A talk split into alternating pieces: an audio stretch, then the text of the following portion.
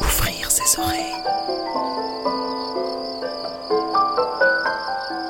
Des bruits, du son, L'art de l'écoute. l'art de l'écoute. Tendez l'oreille. Tendez l'oreille. Bienvenue. Bienvenue. Bienvenue. Nous voilà Nous voilà. dans l'art de l'écoute, le créneau dédié Dans aux explorations Aux sonores explorations sonores. Le créneau dédié aux explorations sonores. dans l'univers des sons. Une soirée à l'écoute as a way to des Des sons. sons. De l'entretien au documentaire de création. De l'improvisation collective aux expériences électroacoustiques. On sort les oreilles et on pratique. Et on pratique.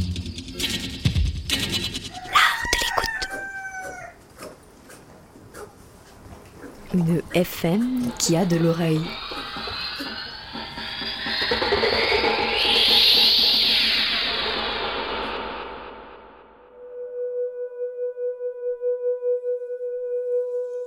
Bienvenue dans l'art de l'écoute.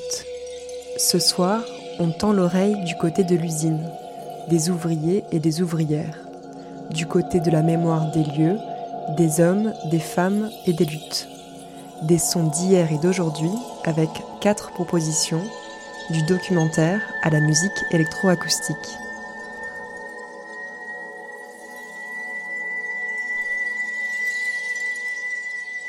On commence à Marseille avec une production maison signée Lucien Bertolina, à la friche Belle de Mai, anciennement manufacture des tabacs, qui appartenait alors à la Seita. Cinq ouvriers nous font visiter ce qu'ont été leurs lieux de travail à travers les grands espaces qu'occupait la Seita jusqu'en 1990. Cette réalisation nous permet d'imaginer les transformations successives qu'a connues la production de tabac.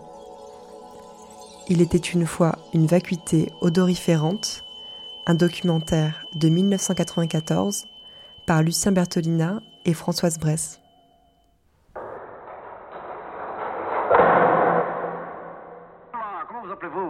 Nicotine. Non, non, non, mademoiselle.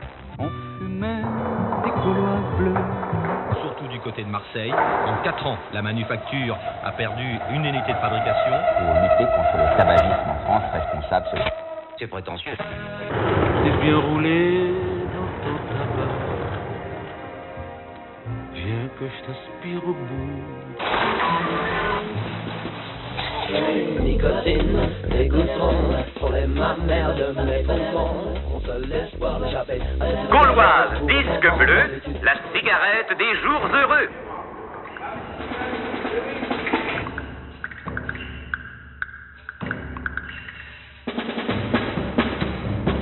Le filtre des nouvelles disques bleus ne modifie pas le goût du tabac.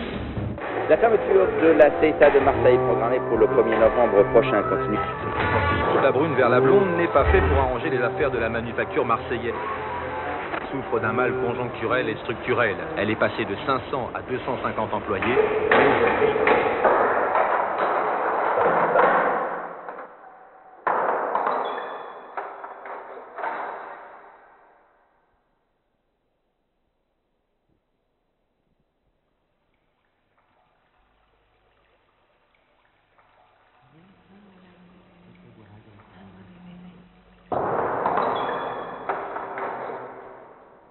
Mais oui, bon, on est juste avant la passerelle.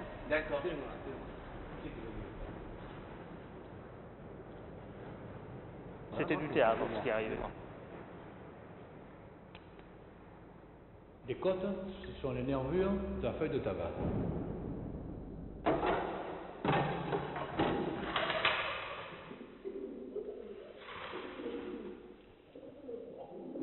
Il y a eu, il y a eu beaucoup de, de gens qui, ont, qui sont partis.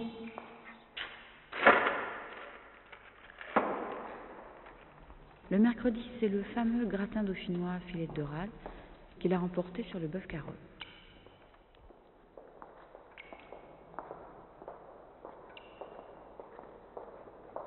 C'était pas mon coin.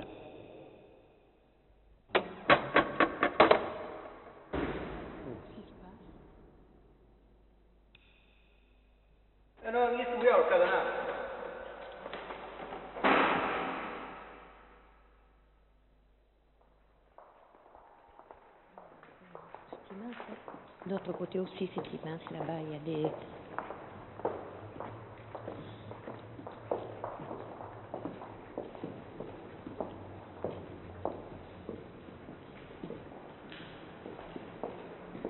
À l'origine, vous êtes, dans, vous êtes dans une partie qui a appartenu à la raffinerie de sucre Saint-Louis ici. Tout ça a été démoli, rasé, et on- ils ont refait des entrepôts. En face, vous avez une, nouvelle, une aile, le- c'est la nouvelle manufacture, c'est-à-dire que de la rue Clovisug, on est venu dans la rue Jobin et la rue Guibal. On était, euh, les anciens bâtiments n'étaient pas adaptés aux nouvelles, aux nouvelles machines qui sont arrivées en 1966-67. Et il y a une partie qui a été achetée au couvent. Ah oui, il y avait un tombeau d'une mère supérieure, ils l'ont déplacé, et nous on a fait la chaufferie, enfin la manufacture a fait sa nouvelle chaufferie. Alors là, ça, à l'origine, ici, on, rece- on recevait le- les tabacs, on appelait ça le, le transit, et tout était pesé. On passait à la pesée, on déchargeait, et tout, ce qui tout le bâtiment qui est en face servait à stocker les divers tabacs qu'on recevait. Plusieurs catégories de tabac, Turquie, Argentine, chose? Vous savez ce que c'est ça? Ça, c'est un humidificateur. Pour les boîtes à cigares, pour qu'ils tiennent la température. Vous, mettez de l'eau dedans.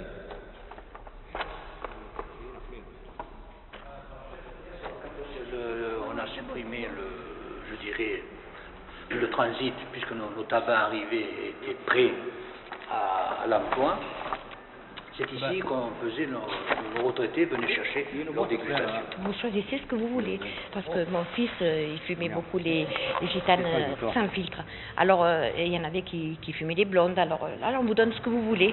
Alors, on venait là, on avait notre carte et nous distribuait les, nos rations. Et le CPC était dessus, là, le centre de préparation de commande.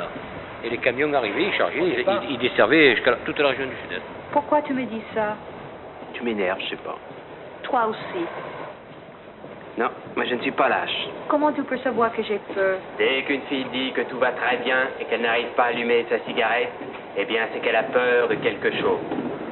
C'est pas de quoi, mais elle a peur. Prends une cigarette. Non, merde, pas de Chesterfield. Donne ma veste, les biens sont dans ma poche. Celle-là? Donne. Ah, un accès aux ateliers, là. On me demande qu'est-ce qu'il devait bien y avoir là, dans ces box-là, comme ça. C'était les entrepôts.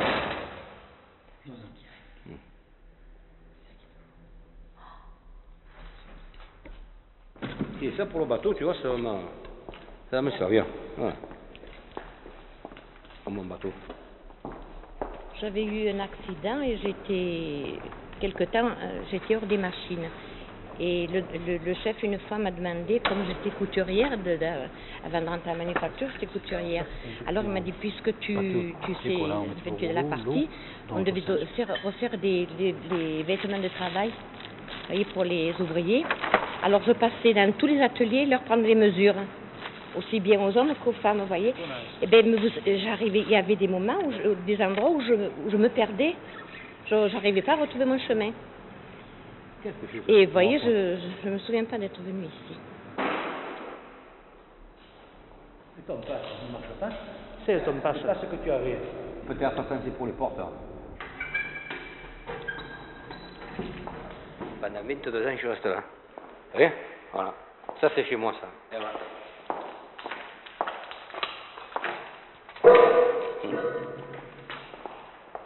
Ah, ici, il y avait quatre tours, là. Il y en avait un, deux, trois et quatre. Et là-bas, il y avait la faiseuse. Ici, c'était les électriciens, le local électricien. Là, c'était le chef d'atelier. Derrière, c'était le après, le A32 bureau de et B7. Philibert, Saïla. Giovannini, Et ici, pour vous aviez pour menuiserie, provençal. Feuilleté épinard ou longue pâte le vendredi.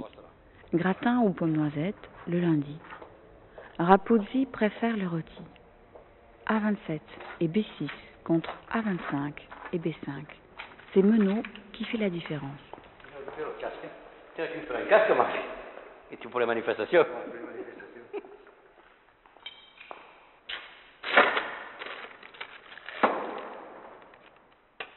Ah ouais, c'était tout. Hein. Bon, pour- voilà, on se rappelle des souvenirs. Hein. puis on était, on était une bonne équipe, voilà, on, était, on avait. On était toujours ensemble là. On était tous là.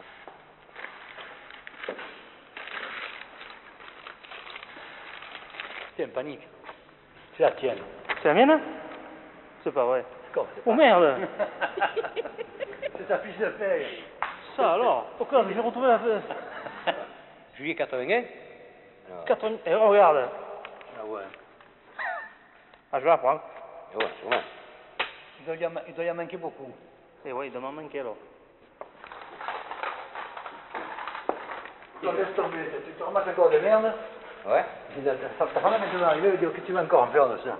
Il y a un collègue, pour emmerder notre collègue, là, il avait tiré euh, euh, un petit tube, un, euh, un petit caoutchouc, enfin c'était un tube en vinyle, hein. Il avait tiré de l'autre atelier, il était passé par le toit pour y envoyer de l'eau sur la tête. Il avait tiré au moins 50 mètres de tuyau. Et l'autre, il travaillait là. Chaque fois, il disait, mais il tombe de l'eau. Il a fait un trou au plafond, mais il fallait le faire ce qu'il a fait. Bon, on repart de ce côté. Je vais vous faire voir où il était le tombeau.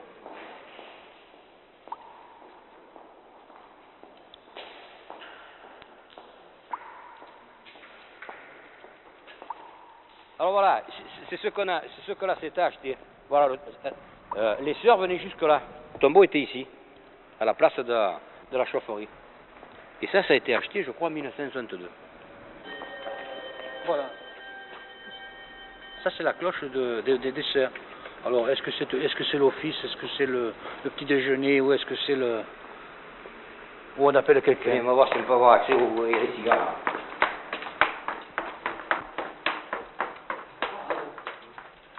Ouais, J'ai peur que la porte soit fermée. Hein. Quoi Et là, il y avait des richesses là. Quand on venait, on était suivis, nous, là. Quand je venais travailler, moi, là, pour radiateur ou quoi, là, il y avait toujours un ingénieur qui venait derrière nous. Hein. Voilà, ça, c'est l'ancienne usine, ouais. Nous, on était là, le service central. En 1980, on a déménagé, on est allé où on vous a fait visiter. Mais avant, on était là, ouais, venez voir. On était là.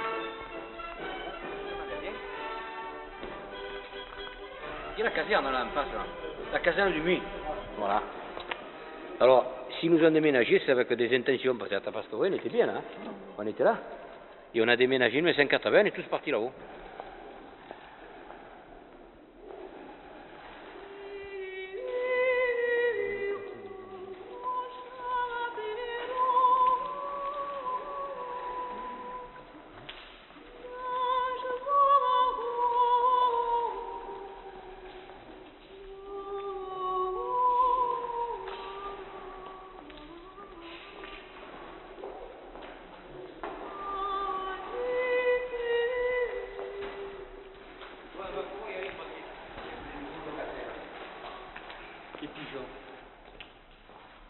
Voilà, ça c'est l'ancienne usine là, oui. Elle date de 1870. Lorsque ça marchait à plein rendement, nous étions en tout, hein, dans, dans tout le, dans toute l'usine. C'est ça.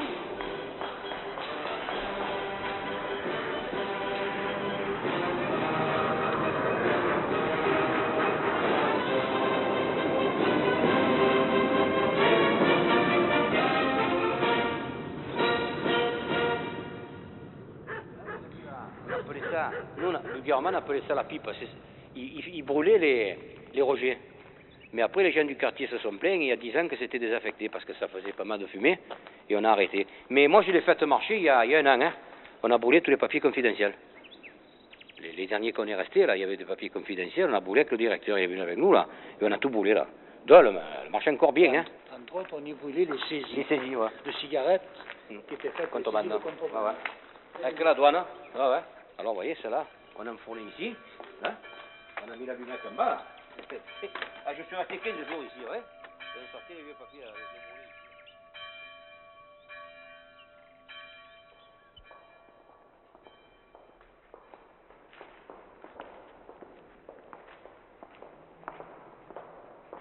Oh oui, ah, joli. Oui, elle, elle devait être bien, là, surtout l'été, là, elle devait être bien, hein.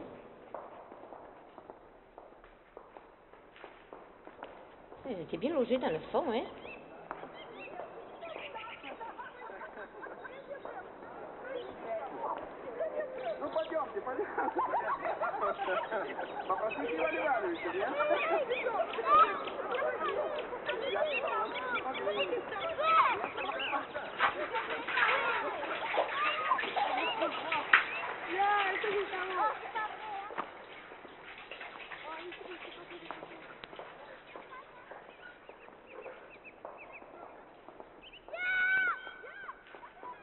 ça, ça relie pas le, ça relie pas le, le, le- où je travaillais. Alors ça, c'était le, le premier atelier qui a été fermé. Ça s'est passé par petites périodes, mais en 86, 85, 86.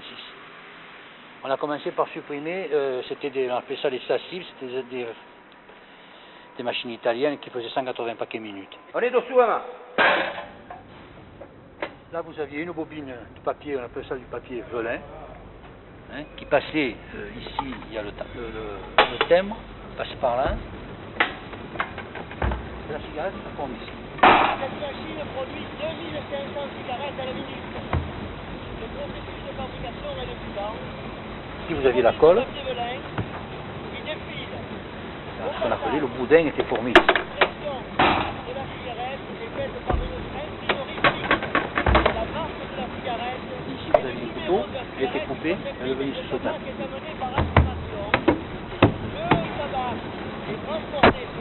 Tout le, la fabrication de la cigarette se faisait à ce niveau-là. Et ensuite, on transportait les cigarettes, vous ce- sur ces bâtis, que l'on transformait, que l'on passait en face au paquetage. Ça faisait un petit peu de bruit, mais enfin. euh,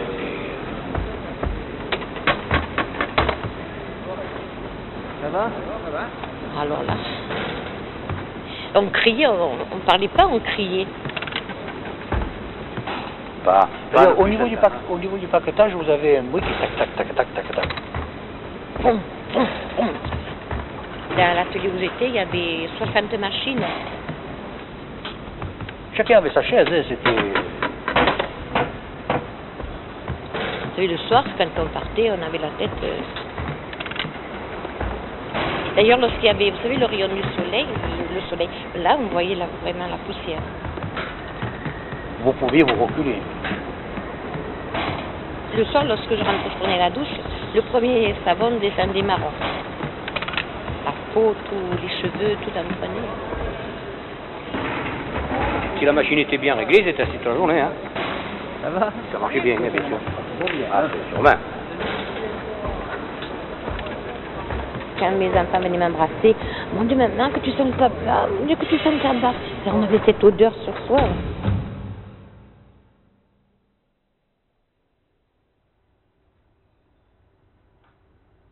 La voie 39 est découverte, la voie 32 est découverte. Prenez garde au mouvement de manœuvre voie 32, on dégarde. Voilà. Ben, alors, tout, tout l'atelier est équipé pareil. Et ça, c'est un type de machine qui était à l'usine de Lille et ils nous ont fait un cadeau.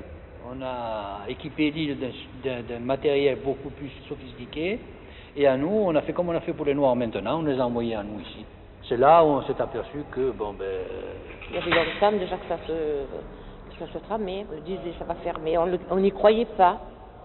Donc, progressivement, au, au fil des mois, je l'ai vu comme ça, mon usine. Il y avait une ambiance particulière qu'on a du mal à retrouver, qui se perd et qui, je crois, se retrouvera pas. Au début, je, je venais, puis après, vous savez, ça me faisait quelque chose, alors je suis plus revenue.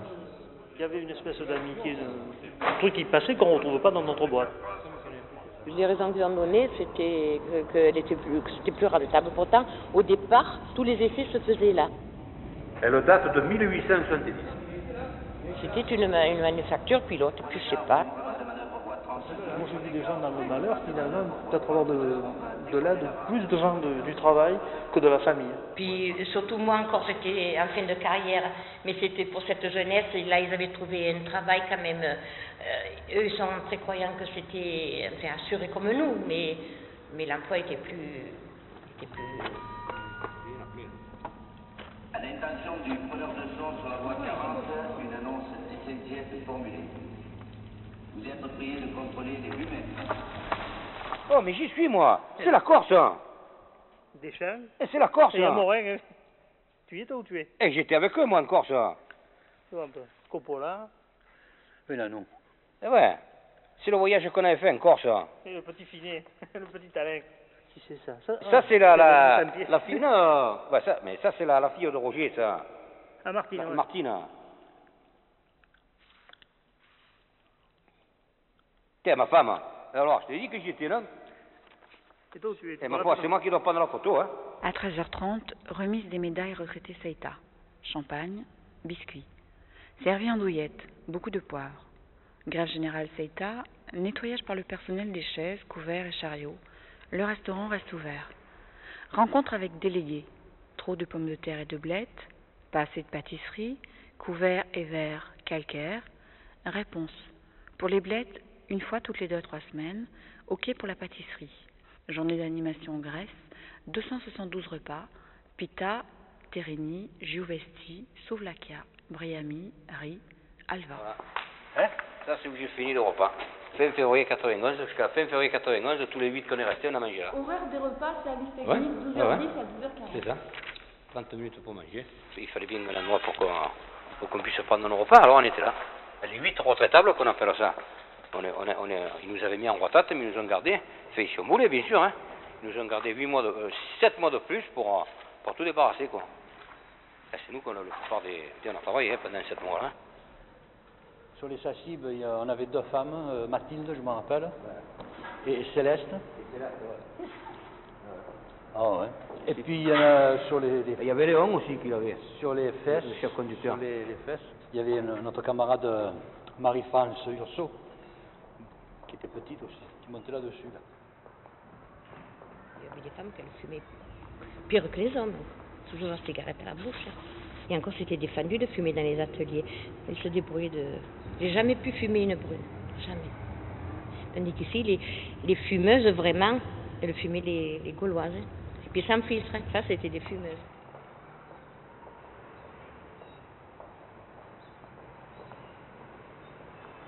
bureau du chef d'atelier, la salle de, de relax. On retrouve les escabeaux de, pour les petits ou pour accéder à certains endroits. C'est fini.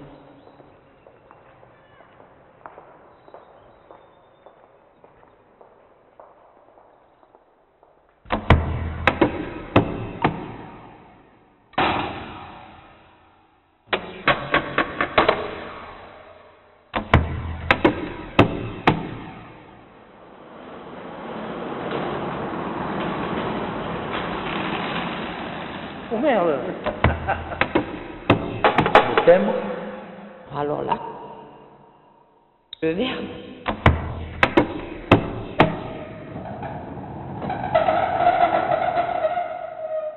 Trois, quatre, cinq, six, sept, huit, neuf, dix.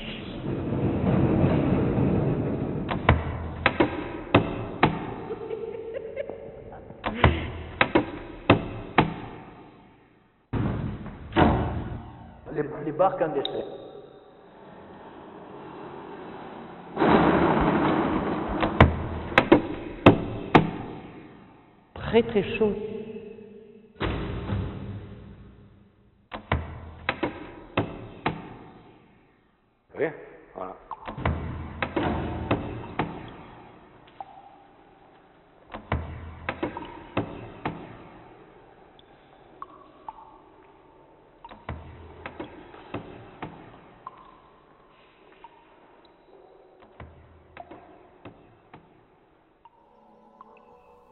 Venez d'écouter Il était une fois une vacuité odoriférante par Lucien Bertolina et Françoise Bresse. Vous écoutez un art de l'écoute spécial mémoire ouvrière. Et on reste à Marseille, mais direction cette fois le nord, à l'Estac. Ici, les ouvriers commençaient jeunes à manipuler des produits chimiques chez Peñarroya. Depuis, le groupe Metal Europe a fermé l'usine en février 2001, laissant derrière lui un site pollué, beaucoup de cancers et autant de questions. Mémoire d'immigrés, mémoire ouvrière, l'usine et ses fantômes, un documentaire de Nicolas Ruffo en 2005 pour Arte Radio. Mixage Christophe Rowe.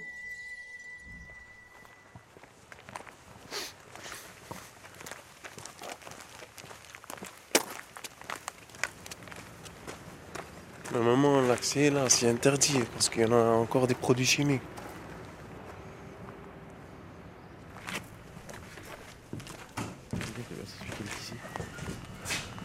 Mais ça fait un moment qu'elle est condamnée comme ça.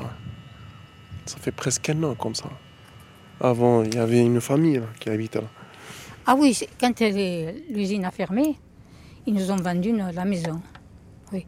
Vous voyez que moi j'habitais là, ils m'ont vendu celle, ce- celle qu'on occupait. Quoi.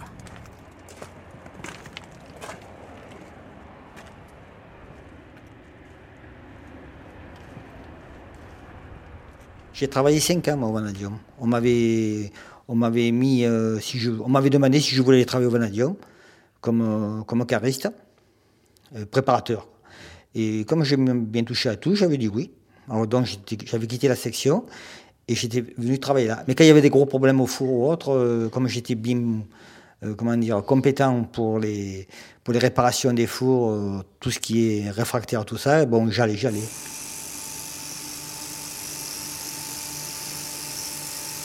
Reboucher par exemple des fissures, parce que dès qu'une fissure se faisait dans le four, euh, y a le, gaz, l'arsenic sortait donc en, en gaz, et c'était plus respirable, tout ça. Donc alors on a arrêté le four, et euh, c'était assez dangereux d'ailleurs. On, laissait, on ouvrait la grosse porte d'en bas, le four était rouge encore. On, on me mettait des commissions d'amiante. Bon, c'était mon père qui devait rentrer. Moi, je préfère rentrer moi que lui. C'est- C'est c'est un peu normal. hein.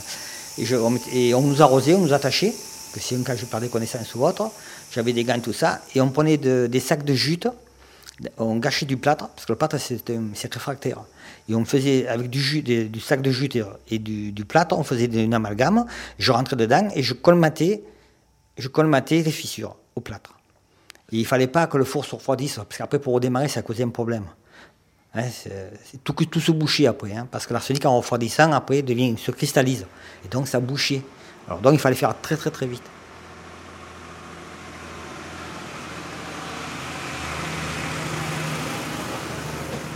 Ce qu'il y avait de bien, c'est que dès que j'avais colmaté, ça durait peut-être aller en gros, je sais pas moi, une demi-heure à l'intervention, mais toutes les cinq minutes je ressortais, parce que je ne pouvais pas rester. hein. Il y avait encore 200 ou 300 degrés dedans, ou 400 degrés il devait y avoir. Et donc, euh, après, on avait, on, avait fini journée. Quoi. Euh, vous allez prendre votre douche, vous mettez une prime et vous partez à la maison.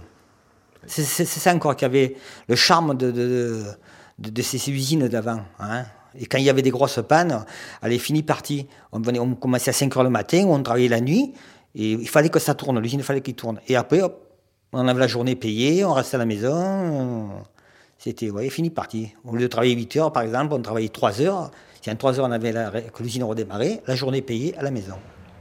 C'est ça le, le charme un peu de, de, de ces usines-là. Là, on ne le retrouve plus aujourd'hui.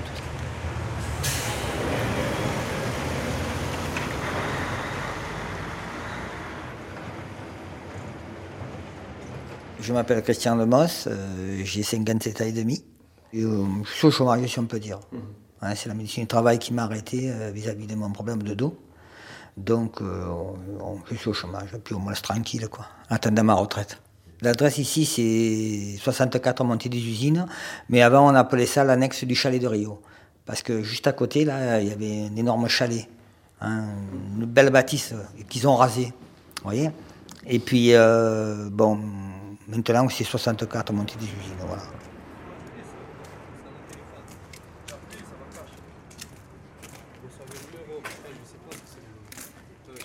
Les ouvriers à, à 11h30. La coloniale sonnait, la, la, farge, et tous les ouvriers sortaient.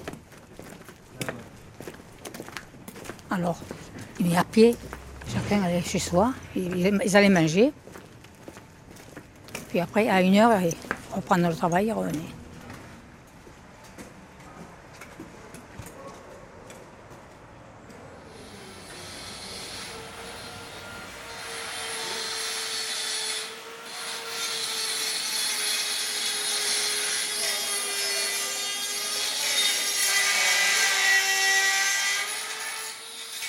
pour quelqu'un qui, comme moi, a connu euh, au moment où il y avait, où c'était pas une fourmilière, l'image serait peut-être exagérée, mais en tout cas, un site industriel en plein fonctionnement, hein, avec des, euh, des tas de bâtiments qui ont été détruits depuis, etc. Donc ça, ça ce côté, euh, euh, on a dit presque post-fantomatique. hein. C'est au-delà, c'était fantomatique quand les bâtiments étaient là encore, mais euh, là, c'est bon, il reste, il reste plus grand-chose si ce n'est le site lui-même.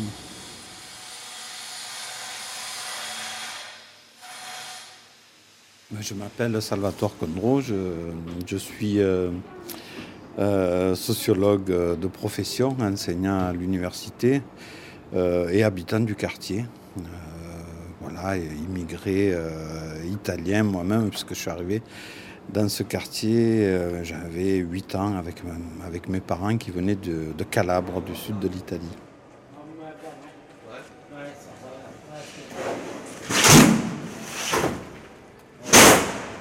Euh, J'avais remarqué que les fils euh, des, des familles qui habitent l'Estac, et en particulier ce coin de l'Estac Rio, ceux qui se présentent, qui arrivent sur le marché du travail après 1975-76, ils basculent dans la précarité. Quoi. hein.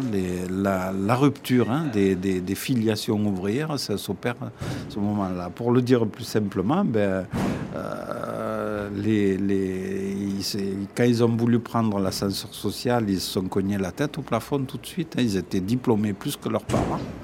Mais en termes de débouchés, c'était terminé. Et petit à petit, moi j'ai vu, hein, en observant ça de près, les enfants d'ouvriers se transformer en enfants d'immigrés, puis se transformer en enfants de musulmans presque. C'est, très récent ici comme, euh, comme vision. Euh, mais quand on regarde sur 20-25 ans, c'est, net, quoi. On le voit, euh, une espèce de... euh, l'image, c'est un bateau qui s'ensablerait, quoi. Quelque chose de plein d'énergie, qui finit par s'é- s'échouer dans, dans ce coin de terre, dans cette fin de terre. Et du coup, de, de lieu de, de flux et de reflux, de vie, d'échange, etc., petit à petit se transforme en lieu de, de relégation, mais de, comment dire, d'une image qui, se, qui devient de plus en plus négative.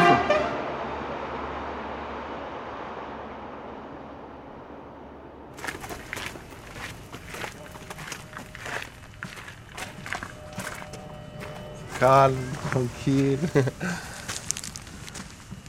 C'est la campagne, non? Metal Europe, anciennement, euh, Penoroya. Site industriel en activité. Défense de pentrée, sauf service. Sous peine de poursuite.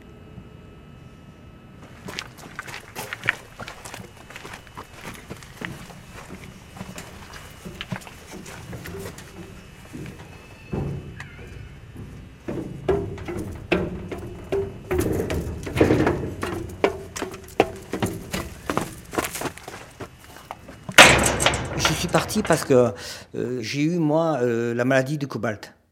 On m'a opéré à l'angle de l'œil, là. euh, bon, ça se voit pas, mais j'ai maladie professionnelle. Et le docteur, parce qu'on avait le docteur le lundi le mercredi en permanence dans l'usine qui nous contrôlait. Et même lui m'a dit, mon docteur m'a dit, bon, il faudrait éviter, il faut, si tu peux quitter cette usine, il faut que tu la quittes. De verte, s'il vous plaît. Tu, tu risques d'avoir de gros problèmes. C'est le magasin, il s'appelle André. hein. Voilà. C'est à l'Estac, euh, situé euh, au bord de mer. euh, c'est. C'est bien beau, hein. on a la liberté de bien en voir. 2000 ouvriers qui travaillaient dans les principales euh, usines qu'il y avait dans, les environs. Ben, c'est. c'est- du cancer, c'est un, can- un cancer. Il vous vient des boutons, des espèces de trucs. Et, et j'ai- aujourd'hui, j'ai des maladies de peau qui continuent. J'ai des maladies de peau. 2000 qui s'arrêtaient, achetaient le journal, le tabac, qui prenaient le café, le casse-croûte. Mais oui, mais oui. Il y, a, il y a beaucoup de changements par rapport aux, aux fermetures d'usines. Mais oui. Voilà, si j'ai arrêté un peu, c'est pour ça, quoi. C'est pour ça. Mais j'ai passé de très très belles années à Penaroya. De très belles années. On gagnait bien aussi. On gagnait bien notre vie. C'est vrai, j'ai passé de bonnes années. C'était bien. Et paraît-il qu'on avait mondialement, c'était le- le- l'Estac, c'était le meilleur arsenic, mondialement. Parce qu'il était en farine, il était très fin. Il a un poste qui a 50 ans, mais il a une sonorité magnifique. Et on écoute les informations et après on, on commente, on commente les infos, tout ça. Toutes les heures, on allume le poste. Mais allumez-le. Propriété Je t'assure qu'entre nous, c'est strictement professionnel. Venez découvrir les nouveaux moteurs 136 et Je m'en sors parce que je suis, comment dirais-je, je vis sur mes réserves. Mais autrement, quand je reçois les, les, les allocations, la retraite, tout ça, ça, ça m'effraie, quoi. Moi, je suis là depuis 1949. Et C'est la cave André ici. La cave André à la Stack Plage. Mais vous savez, euh, il y a une chose qui est primordiale, on est nostalgique de- du passé. Moi, mes clients, moi. Oh, vous me laissez parler, vous Le vin, le vin de qualité supérieure. Avant, il y avait un pouvoir d'achat qui était moindre maintenant, et les gens y vivaient dignement, simplement. Maintenant, ils sont devenus difficiles. On est à la limite euh, nord-ouest de la ville de Marseille, de la Rade. Donc c'est un quartier qui a toujours eu cette espèce de mythologie des, bouts de terre. hein. On, on raconte ici, c'est dans les sagas, qu'en 1936, le tramway avait été renversé, que la, grève un peu sur des, euh, relents de culture anarcho-syndicalistes, euh, euh, c'était la grève illimitée, trucs comme ça. Voilà. Donc il y a toute cette euh, mythologie hein, ou- ouvrière des, bouts de terre. Quoi, hein. Mais en même temps, vous imaginez entre les, Penaroya, Kuhlmann, euh, euh, l'autre petite usine qu'il y a eu à côté et euh, ne pas oublier Lafarge qui était l'autre gros employeur. Au, au, summum ici euh, de, l'activité, il y a eu presque 5000 emplois. Donc c'est colossal puisque le quartier, euh, c'est c'est 10 000 habitants. Le quartier de, de l'Estac, le 16e arrondissement n'est pas très peuplé. hein.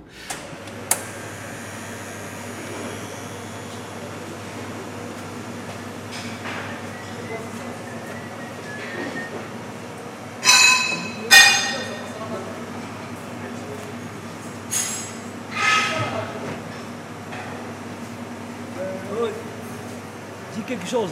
Euh, ça y est, euh, on a fini. Oh, on a fini. Orange.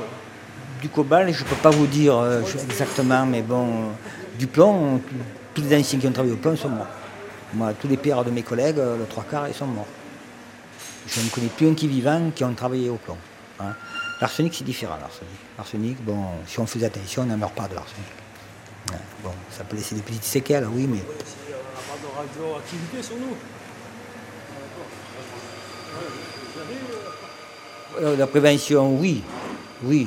Mais bon, quand vous êtes jeune comme moi, je sais que quand j'allais en fabrication ou au plomb, tout ça, euh, j'avais 20 ans, euh, le masque, je ne le mettais jamais. C'est vrai. On, nous- on nous donnait, c'est quoi nous donnait Bon, puis en plus, c'était des masques qui étaient dé- dérisoires. C'est des masques, c'est une feuille d'aluminium perforée avec deux, gaz, deux gaz, vous voyez? Ça arrêtait quoi? On se pose la question. C'est comme l'amiante, on ne nous a jamais dit que c'est dangereux. Moi, je ne mettais pas le masque. Je l'ai mis pendant 22 ans. C'est moi qui ai roulé autour des portes des fours, le, le gaz d'amiante autour des tuyauteries, euh, tout ça. Quoi.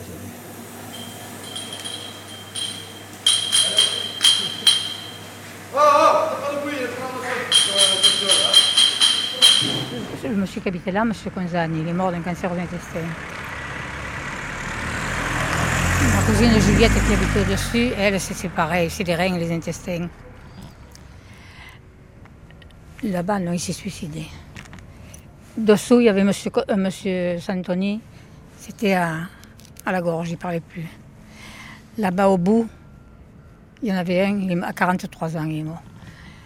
Monsieur Sissia, il est mort. À côté, Monsieur Caramani, il est mort d'un cancer aussi. M- Lanzilli, le mari de la dame avec qui vous parlez, il est mort d'un cancer à, à la gorge, à l'estomac. Il y avait le, fils du voisin, Fernand Jaldini. Il est mort d'un cancer aussi, lui aussi. Et il, il travaillait dans Kuhlmann. Ça se communiquait. Kuhlmann, c'était les produits chimiques, le- les gaz et tout.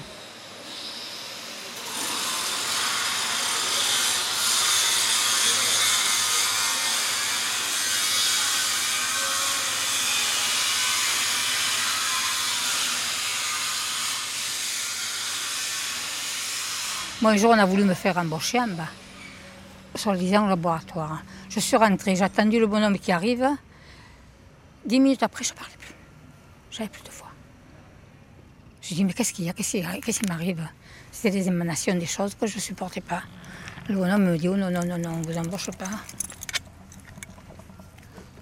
fallait supporter. Hein. Et alors j'ai dit, mais ça sent drôlement le gaz. Ça sentait le gaz, je le fabriquer. Il me dit, mais c'est pas, pas que ça, c'est que quand ça sent trop, on, boucle porte et fenêtre là. J'ai dit, alors je serais belle, moi, enfermer là-dedans. Euh, cette usine nourricière était à la fois du poison, hein, à la fois une usine de mort pour beaucoup de gens, quoi, de, de maladies, de, de ils vieillissent pas beaucoup. Hein, et, euh, la, retraite, ils y ont cotisé, ça ne profite pas beaucoup. Germaine, 83 ans passés. Euh, ils ont profité de la retraite 4-5 ans, quoi. 4-5 ans.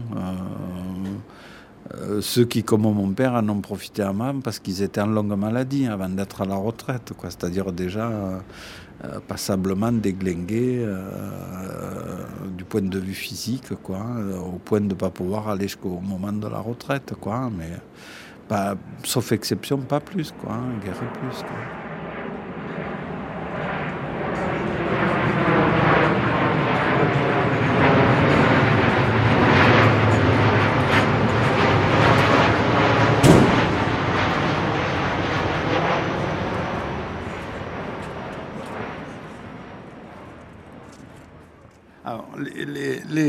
Alertes, moi je n'ai un souvenir d'enfance, c'est qu'on avait les, alertes traditionnelles à l'école avec les sirènes autour des écoles classiques où on essayait le premier jeudi de chaque mois, etc. etc. Euh, mais tout ça reste très, très opaque. Hein. Il y a effectivement des exercices d'alerte qui sont toujours présentés comme, comme des exercices, hein, comme des, des choses de routine. Et moi, c'est avec assez d'effarement qu'un jour j'ai appris, parce que j'ai été engagé, euh, j'étais parent d'élèves quand mes gamins étaient à la maternelle de la falaise, euh, que le site relevait les directives Céveso et qu'il devait y avoir un lieu de confinement dans l'école en cas d'accident, euh, d'accident chimique grave et que effectivement il y avait des directives au niveau des écoles, mais que la réalité de l'existence de ces lieux de confinement, elle est, très largement euh, euh, absente. Hein. les, les, les, assez euh, bout de ficelle. Hein. En réalité, c'est mettre des rideaux, fermer les fenêtres et mettre du scotch autour des fenêtres. Je trouve pas ça très sérieux. Quoi. De temps en temps, il y avait l'alerte au chlore. Alors là, il fallait pas sortir, il fallait se barricader, rester chez, rester chez nous, quoi. Et le temps que le nuage, euh, le nuage parte, parce que autrement vous suffoquez. Si vous sortiez dehors, vous suffoquez. Voilà, c'est bon. J'en ai, euh, moi, j'en ai vécu deux, c'est tout, c'est tout. Mais sinon, deux pénorias, non, on n'a pas plein, non. Ni d'odeur, ni de, non, non, on n'a pas ce plein. Fais-moi, hein. pourtant moi je suis près des usines. Hein. Si à la limite je pourrais dire euh, question végétation, oui, à la limite comme je vous disais tout à l'heure, euh, les gaz d'arsenic, euh, les plantes n'aiment pas trop. Hein. Mais depuis que l'usine est arrêtée, eh ben, la nature reprend ses droits. Hein. Les arbres ne sont plus jaunes, c'est normal, hein. c'est normal. Tout ça, je vous le dis depuis tout à l'heure, ça reste vraiment très flou, très opaque, très opaque, très, euh, pas dire qu'on soit très informé. et quand on a, il y en a qui ont cherché à savoir, puisqu'il y a, collectif de défense hein, euh, qui s'est créé, des associations sur le 15-16. Euh, chaque fois, il faut euh, menacer, recours, tribunal administratif, etc., pour avoir d'infos. C'est une bataille permanente tous les jours pour essayer d'arracher une bribe d'infos sur des dangers auxquels on est exposé, virtuellement exposé. Quoi. C'est ben, Metal quand, ils ont fait leurs travaux euh, en haut dans, la, dans le, comment s'appelle, la, carrière de la Claudette, en haut là-bas, il y a un sarcophage immense. Vous connaissez, vous avez été, vous n'avez pas parlé Ah, vous n'êtes pas au courant ah, Je ne sais pas si j'ai le droit de vous le dire alors. oui, ils ont fait un immense sarcophage qui est grand comme euh, deux stades, en béton armé, avec des murs assez hauts. Et là-dedans, ils ont mis tout ce qui est des pollué, quoi, ils la mettent là-dedans dans ces sarcophages. Alors là, et après, ce qu'ils en feront, ça, je ne sais rien. Mais ici, ça y est.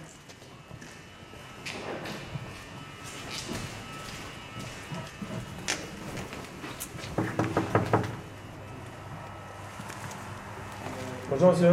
Bonjour. On fait un sujet sur la mémoire ouvrière de l'Estac. On cherchait quelqu'un qui pourrait nous parler. Ah, je ne connais pas. hein. Non, on est, euh, on une société de Lyon. Nous, on est spécialisé dans la dépollution. Donc, euh, euh, tout ce qui est, euh, je dirais, comment dire, mettre les bâtiments, dirais, au sol, c'est pas, on le fait, mais c'est pas, pas vraiment notre activité première. On le, général. Attendez, je vais vous chercher Bonjour. ça. Bonjour. La radio. Non, on n'a pas d'infos, mais on a, on a compris que, euh, en gros, euh, la, la- la stratégie de ces gens-là, ça s'est vérifié ailleurs, hein, de, la logique de ces groupes, euh, eh ben, de se faire payer à la collectivité la dépollution d'une manière ou d'une autre. Quoi. Donc, euh, Il faudra combien de temps encore pour remettre le site aux normes ouais, vous savez? Euh, tout dépend des. Il n'y a pas vraiment de, de temps. euh, ça se compte en années en tout cas.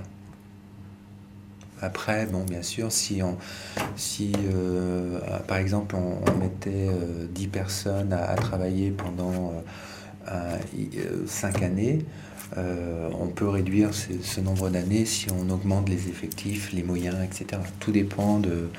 Et puis, est-ce que, est-ce que ce serait possible aussi? C'est pas, pas évident.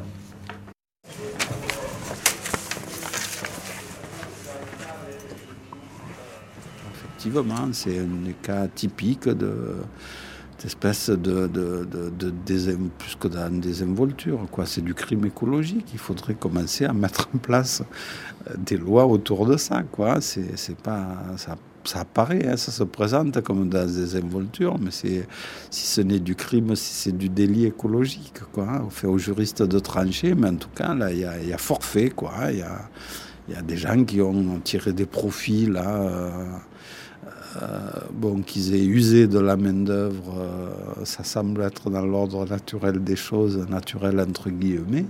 Et en même temps, c'est tout la nature et les, les descendants quoi, hein, des, des- gens qui ont, qui ont fait suer le burnous là-dedans, qui en pâtissent. Quoi.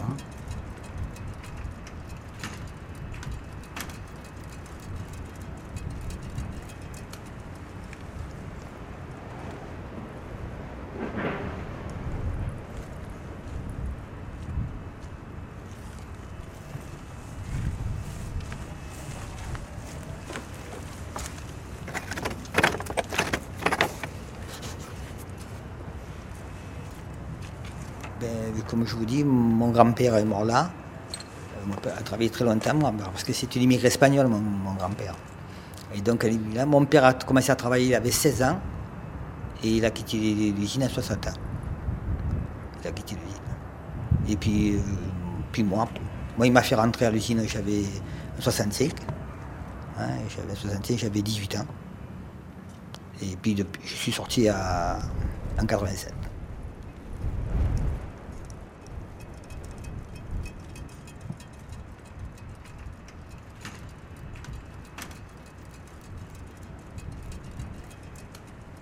D'après mes collègues, moi, euh, ils ont vraiment pas trop indemnisé euh, en rapport aux années de travail qu'ils avaient et tout. Ils n'ont pas beaucoup donné. hein, ils ont pas. Et tous, d'ailleurs, ils étaient en procès, tous, tous en. Et là, justement, avec le, gars du CE, là, euh, on, est, on est pour l'amiante, quoi, parce que le métal rock n'est pas reconnu pour l'amiante. Et comme il me disait, de l'avocat, j'ai reçu deux lettres d'ailleurs. C'est en cours. C'est en cours. Et euh, on a toutes les, factures et les adresses des fournisseurs d'amiante. Et je suis sûr j'allais la chercher, moi, c'est aux Égalades. Hein? Donc, ça prouve que. Hein, mais non, euh, j'attends, euh, comme tous mes collègues, on attend. Et c'est en cours, c'est en cours. On attend. Moi, j'aimerais que ça se, que ça se débloque, parce que déjà, bon, je sais pas que j'attends l'argent, c'est pas ça, parce qu'ils m'en donneront pas. Mais au moins que j'ai ma retraite de suite. Je toucherai plus que ce que je gagne aujourd'hui. Parce que là, aujourd'hui, je suis à NPE parce que la médecine de travail m'a arrêté et j'ai que la moitié de mon salaire. Et à la retraite, je toucherai un peu mieux. Parce que j'ai toujours bien gagné ma vie, euh, donc euh, je pense, euh, je sais à peu près comment je vais toucher. Mais bon. Mais j'aimerais, j'aimerais que ça se fasse plus tôt. Ben, heureusement que ma femme le travaille, heureusement. Parce que sinon, ça serait dur, dur, dur. hein. Je comprends pas, parce que euh, normalement c'est- c'est c'est- c'est 57 ans et demi qu'on devrait l'avoir, parce que j'ai plus de plus qu'il faut d'annuités. Hein, j'ai 100 Aujourd'hui j'ai 168 trimestres. Hein, il en faut 160. hein. Et j'ai commencé à travailler à 14 ans. Donc, et de 14 ans aujourd'hui, c'est plein. J'ai toutes les années, c'est plein. Alors pourquoi ils ne me la donnent pas? Pourquoi? Ça, je ne sais pas. J'ai un point d'interrogation. Moi, je pense que je l'ai mérité, ma retraite. Toute ma vie, j'ai travaillé dans des usines. euh, euh, bon, là, puis après, j'ai travaillé comme soudeur gaz de France. Et quand vous soudez, pas toute la journée, vous soudez les gaz de soudure, c'est pas bon. 80 après, en 87, de suite que j'ai quitté Pénarroya, j'ai travaillé dans une imprimerie. Et j'étais à la maintenance des rotatives des machines. Et tous les solvants et tout, c'est moi qui les manipulais. Et des fois, je manipulais des solvants que je vous dis pas. J'avais les yeux qui pleuraient, les mains qui me piquaient et tout. J'avais pas de masque, j'avais rien. Hein Alors, toute ma vie, j'ai travaillé là-dedans. Voilà. Alors, je pense que ma retraite, je... il faudrait qu'ils me la donnent. hein. Bon, mais. Qu'est-ce que je vous dis? Il y en a qui sont plus malheureux que moi, il faut se dire ça. Voilà.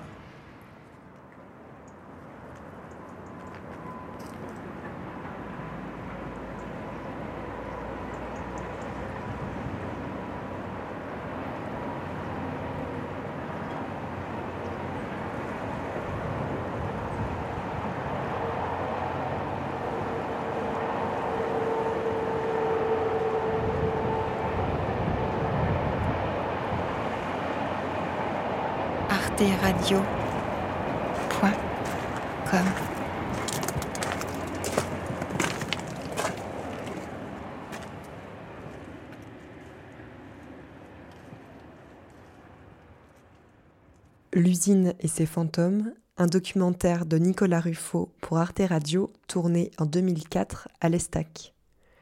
Tout de suite, non pas un documentaire mais une musique, À la ligne de Michel Clou, tiré de l'album À la ligne Feuillet d'usine, sorti en 2020 et adapté du magnifique livre de Joseph Pontus, livre témoignage sur des journées de travail dans des usines de poissons et des abattoirs bretons.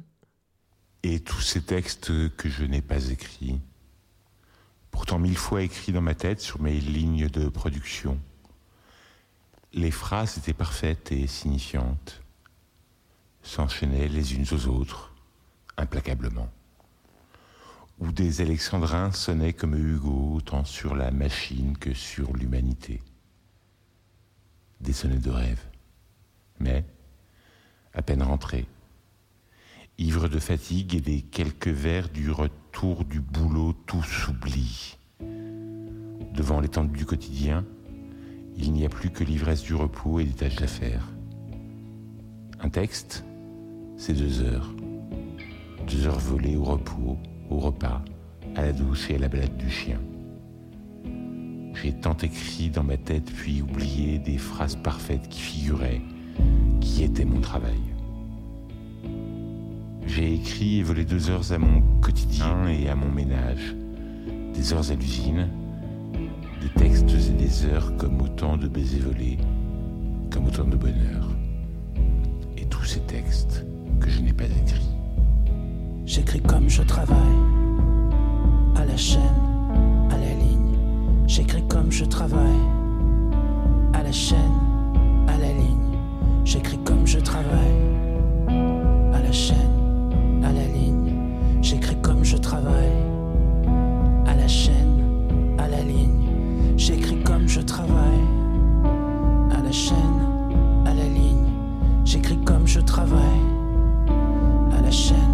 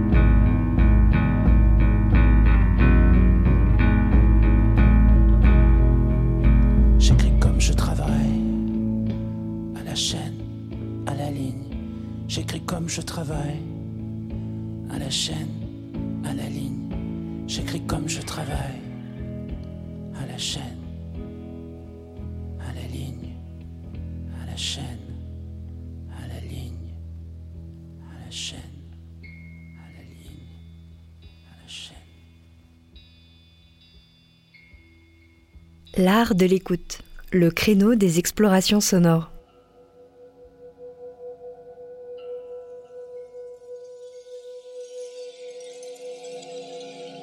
À présent, je vous propose d'écouter une création du collectif Faidos Sonore, l'expérience Medvedkin.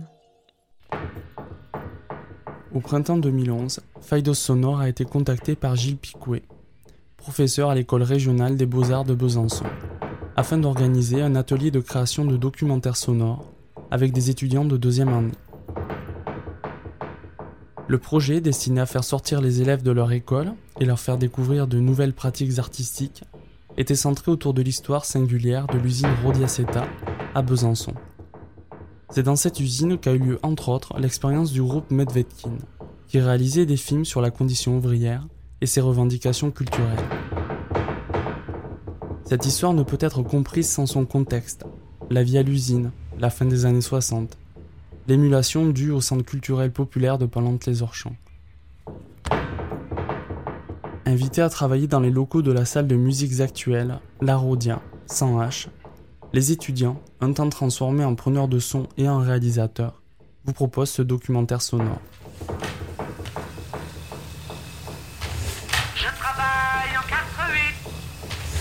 Alors, Rodiaceta. et en filature. C'est une usine qui use, les- qui use son monde. T'es rendu. Le but des organisations syndicales, c'est pas, pas trop. Le bail, c'est fini. Maintenant. Piquet de grève. C'est-à-dire occuper l'entreprise. CGT. Pas, pas trop. On devient tous nerveux. Une ambiance formidable. CCPPO. Centre culturel populaire de Palante-les-Orchamps. Medvedkin. Quand il nous dit militant, être triste euh, d'avoir une boîte comme ça. Comment finir euh, en queue de poisson, quoi. Il y- avait une, euh, une dynamique euh, au niveau de l'usine, c'était vachement intéressant.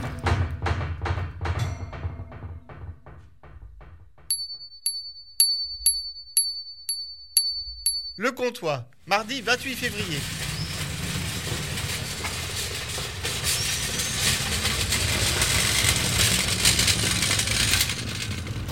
Rodiaceta, comme chez Dassault, les ouvriers occupent l'usine et interdisent l'accès, même au patron.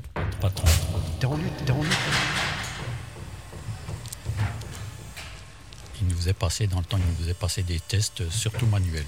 Pas tellement intellectuels parce qu'il fallait avoir euh, la dextérité et puis être. euh, Serge Jean Denant. au niveau manuel, c'était du travail manuel plutôt. Donc on passait un examen euh, qui nous faisait passer sur. Ça durait une heure ou deux heures. Et suivant le résultat de l'examen, il nous mutait dans les ateliers, c'est-à-dire euh, les tirages, ou les filatures, ou l'entretien. Et moi, je ils m'ont muté en filature, ter- euh, filature en équipe de 4-8.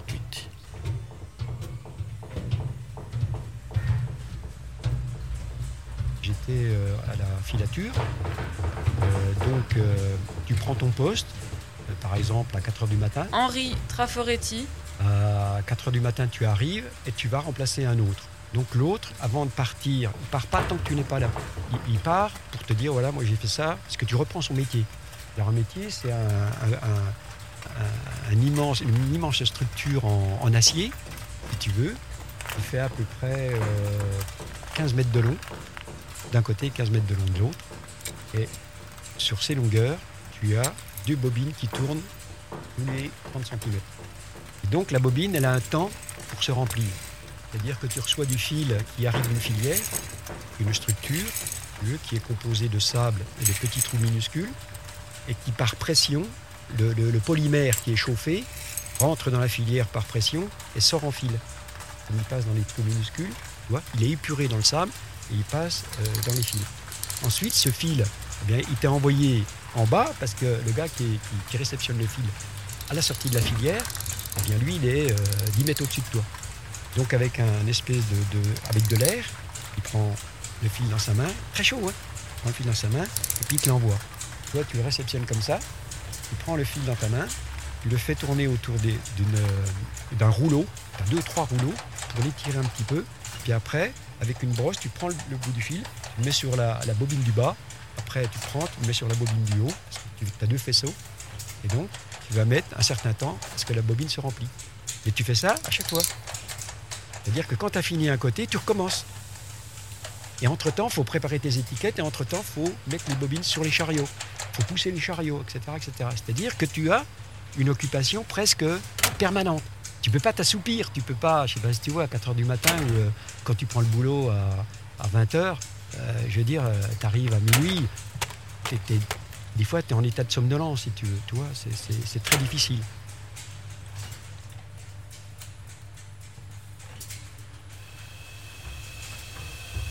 Quels sont vos sentiments par rapport euh, à votre travail? Qu'est-ce que vous éprouviez euh, La fatigue, c'était quelque chose de- d'éprouvant, c'était répétitif? Et puis, euh, je pense qu'il fallait, enfin, tout dépend du caractère de la personne. Michel Marchal. Euh, c'était quand même intéressant parce qu'il fallait, c'était contrôlé par des, appareils euh, électroniques. hein. Dans les centrales, on avait des commutateurs manuels automatiques. Donc, on faisait une tournée, deux tournées par, euh, par poste pour faire tous les, tous les relevés. Donc, une tournée prenait deux heures et demie, trois heures, quand tout marchait bien. Si ça marchait pas, il fallait se débrouiller pour euh, rétablir euh, tout. Ça ça peut être une chute d'humidité, une hausse, une baisse de température, une hausse, ça dépend. Il fallait régler tout ça. Donc ça, c'était intéressant pour nous. De pouvoir euh, manœuvrer un peu tout ça, un- ça sortait de l'ordinaire, quoi, finalement. Autrement, le, lavage, c'était du systématique. Hein. On va appeler ça du systématique. Le lavage des, des centres. C'est pas bien intéressant. Autrement, euh, dans l'ensemble, euh, le temps que j'ai passé au conditionnement, euh, je me suis pas plaint. quoi.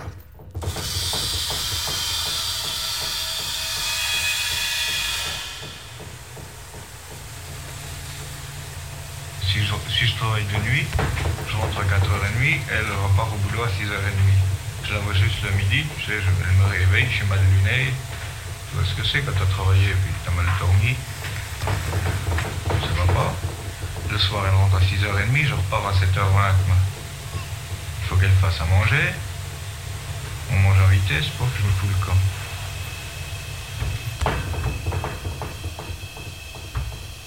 Des machines très très bruyantes. D'ailleurs, ils mettaient, ils avaient mis des, panneaux anti-bruit, mais ça atténuait légèrement, mais c'était pas très efficace. D'ailleurs, on passait des tests au niveau auditif régulièrement tous les ans pour voir si on était atteint au niveau ça. Vous aviez des ateliers en plein milieu des bâtiments, donc on a toujours été travaillé au néon dans un bruit infernal. hein. Et donc on travaillait toujours à la lumière et à la chaleur, parce que quand vous aviez les fondoirs au-dessus à 300 degrés, la chaleur, on l'avait sur la tête. hein.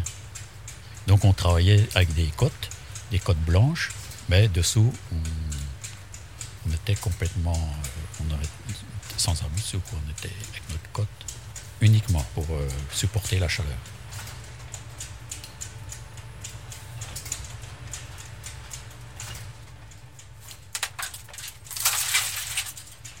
Par contre, le, danger qu'il y avait, c'était que ces fils ils passaient dans un produit qui s'appelait l'enzymage, et ce produit était très très très to- toxique. Alors quand il n'y avait pas de soufflerie, évidemment, le produit, le fil euh, absorbait ce produit, parce que c'était un produit antistatique, comme c'était du plastique.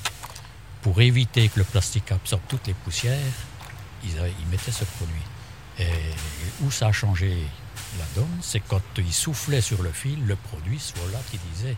Et la machine, elle était grasse. Alors ça veut dire que nous, le produit, on l'absorbait quand on travaillait sur cette machine. On n'avait qu'une machine qui était en, essai.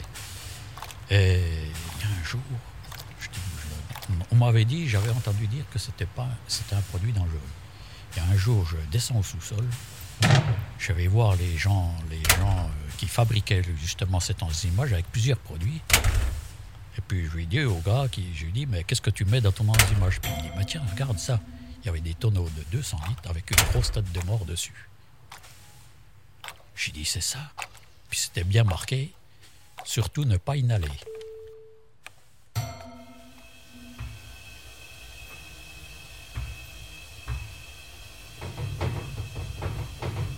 Devez cesser toutes les discussions politiques pendant les heures de travail. Deuxièmement, votre activité de délégué provisoire doit s'exercer dans le temps qui vous est imparti, c'est-à-dire dans la limite maximum de 15 heures par mois. Troisièmement, à plusieurs reprises, vous avez été surprise à lire en cachette des revues ou documentations n'ayant aucun rapport avec le travail. Quatrièmement, nous vous demandons d'être ponctuel. Cinquièmement, nous vous rappelons qu'il est interdit de percevoir des cotisations pendant les heures de travail. Veuillez bien considérer cette lettre comme un dernier avertissement. Veuillez agréer, madame, nos salutations distinguées.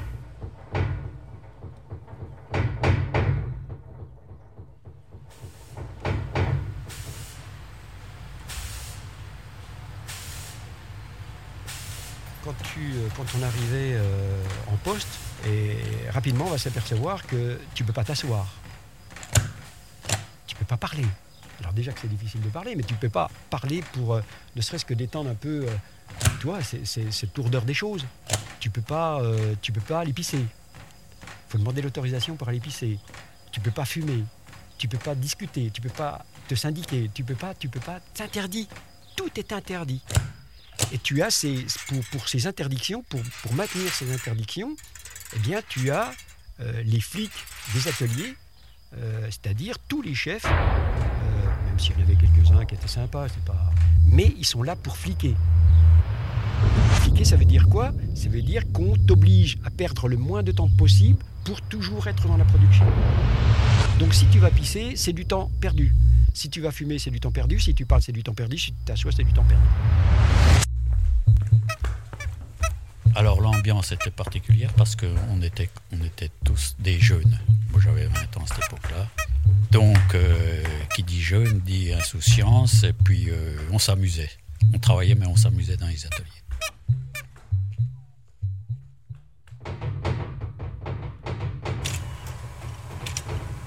C'est un travail qui est dur, mais il y a une communauté euh, d'intérêt de la part des, des-. Une communauté d'intérêt qui fait qu'à un moment donné, bah, tu te sens un peu plus fort parce que c'est euh, c'est une usine qui use, son monde, qui use ses hommes. Euh, donc euh, il faut tenir le coup. Combien de fois dans la nuit, tu as sommeil, tu, es prêt à t'écrouler, puis tu as quelqu'un qui te tape sur le dos, il faut continuer, etc. C'est le bruit, un bruit qu'on a peine à imaginer, mais c'est un bruit terrifiant. Et puis, c'est ces gestes mécaniques que l'on fait pendant 8 heures de temps, et qui sont très répétitifs, qui sont dus au fait qu'il y a euh, une organisation du travail, et cette organisation du travail veut que l'individu travaille le plus possible et le plus rapidement possible pour produire. Donc à partir de là, euh, on est un peu des bêtes de somme, euh, et il faut réaliser un travail qui est pénible et au-delà, euh, il faut réaliser, euh, disons, le plus conforme possible à ce qui est dit de faire. Voilà.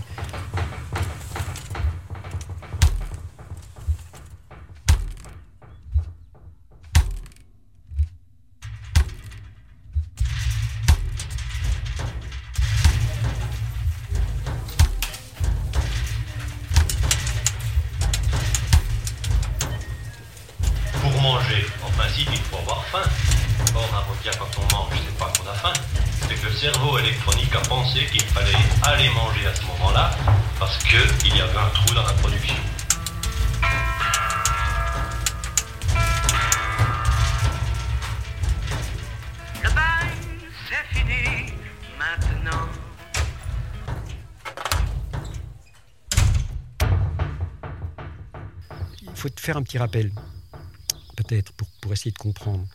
On est tous des mecs de 20 ans, 25 ans. Euh, la guerre, elle est terminée depuis euh, une trentaine d'années. Euh, la guerre d'Algérie est finie. Et tous ces mecs sont revenus de la guerre d'Algérie. Donc si au départ, ils ont eu l'habitude d'avoir un peu d'être, de, mettre le genou à terre chaque fois qu'on leur disait mets le genou à terre. Là, ils n'ont plus envie. Parce que euh, tu es dans une entreprise où tu es euh, marginalisé avec un numéro. On ne dit pas Monsieur Traforetti, on dit 3513. Donc. Euh, Je travaille en 4-8 à la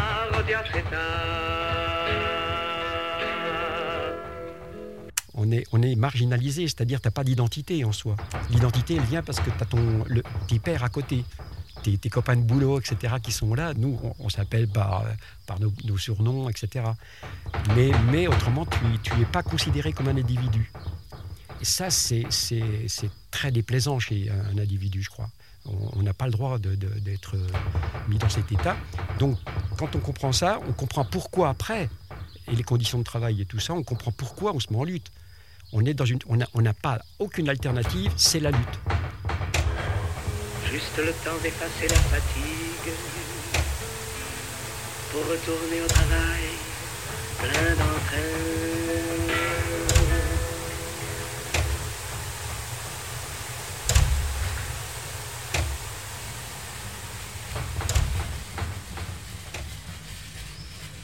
Rodia Seta. Rodia c'est à qui? Rodia c'est à. Rodia c'est à qui? Rodia c'est à toi. Et le profit crève de honte de voir des ouvriers joyeux. T'es rendu, t'es occupé. Rodia à qui? Rodia pourquoi? Et donc il y a 67. Alors il faut savoir qu'auparavant il y avait eu 21 euh, dimanches non travaillés parce qu'on refusait de travailler parce qu'à l'époque, juste avant euh, qu'on se mette en grève, euh, le patron voulait nous faire chômer. Euh, donc, et c'était un chômage très particulier parce qu'il disait toi tu chômes, toi tu chômes pas. Et ça c'est terrible. Pourquoi moi je chôme, pourquoi lui chôme pas, toi? Et donc 21 dimanches de suite on fait, la, on fait grève. Et il arrive le 25, euh, le 25 février 1967. une équipe qui rentre, une équipe qui sort. Tout le monde s'arrête devant l'usine et on prend la décision de, faire grève euh, avec, avec piquet de grève, c'est-à-dire occuper l'entreprise. Alors depuis de quelques années, nous menions une lutte pour la réduction du temps de travail. Georges Moriva. Euh, parce que la plupart du personnel était en 4-8, hein, c'est-à-dire que l'usine ne s'arrêtait jamais et qu'il fallait assurer euh, toute l'année le fonctionnement de la production. Donc il y avait quatre équipes pour ça. On avait, euh, on faisait 42 heures par semaine avec des horaires euh, qui changeaient tous les deux jours. Euh, deux jours de matin, 4h midi, deux jours d'après-midi, midi 8h et trois jours de nuit, 8h du soir, 4h du matin. Bon, c'était assez pénible.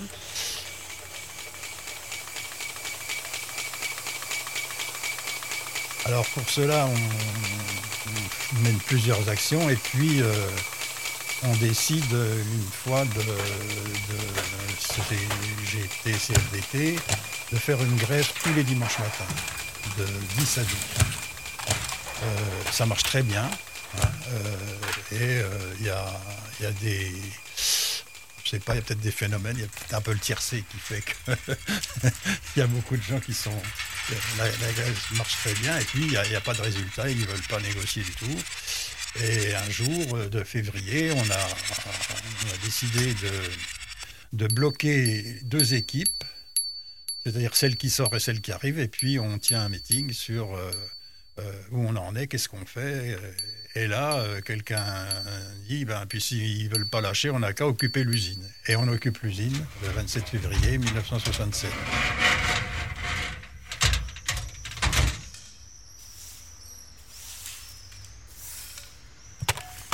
Mais surtout par cette idée continuellement reprise que le déséquilibre lié aux conditions de travail se traduit par un déséquilibre de toute la vie, que nulle augmentation de salaire ne suffirait à compenser, et qu'il ne s'agit pas de négocier à la façon américaine son intégration dans une société dite du bien-être, dans une civilisation dite des loisirs, mais de remettre en question cette société, cette civilisation.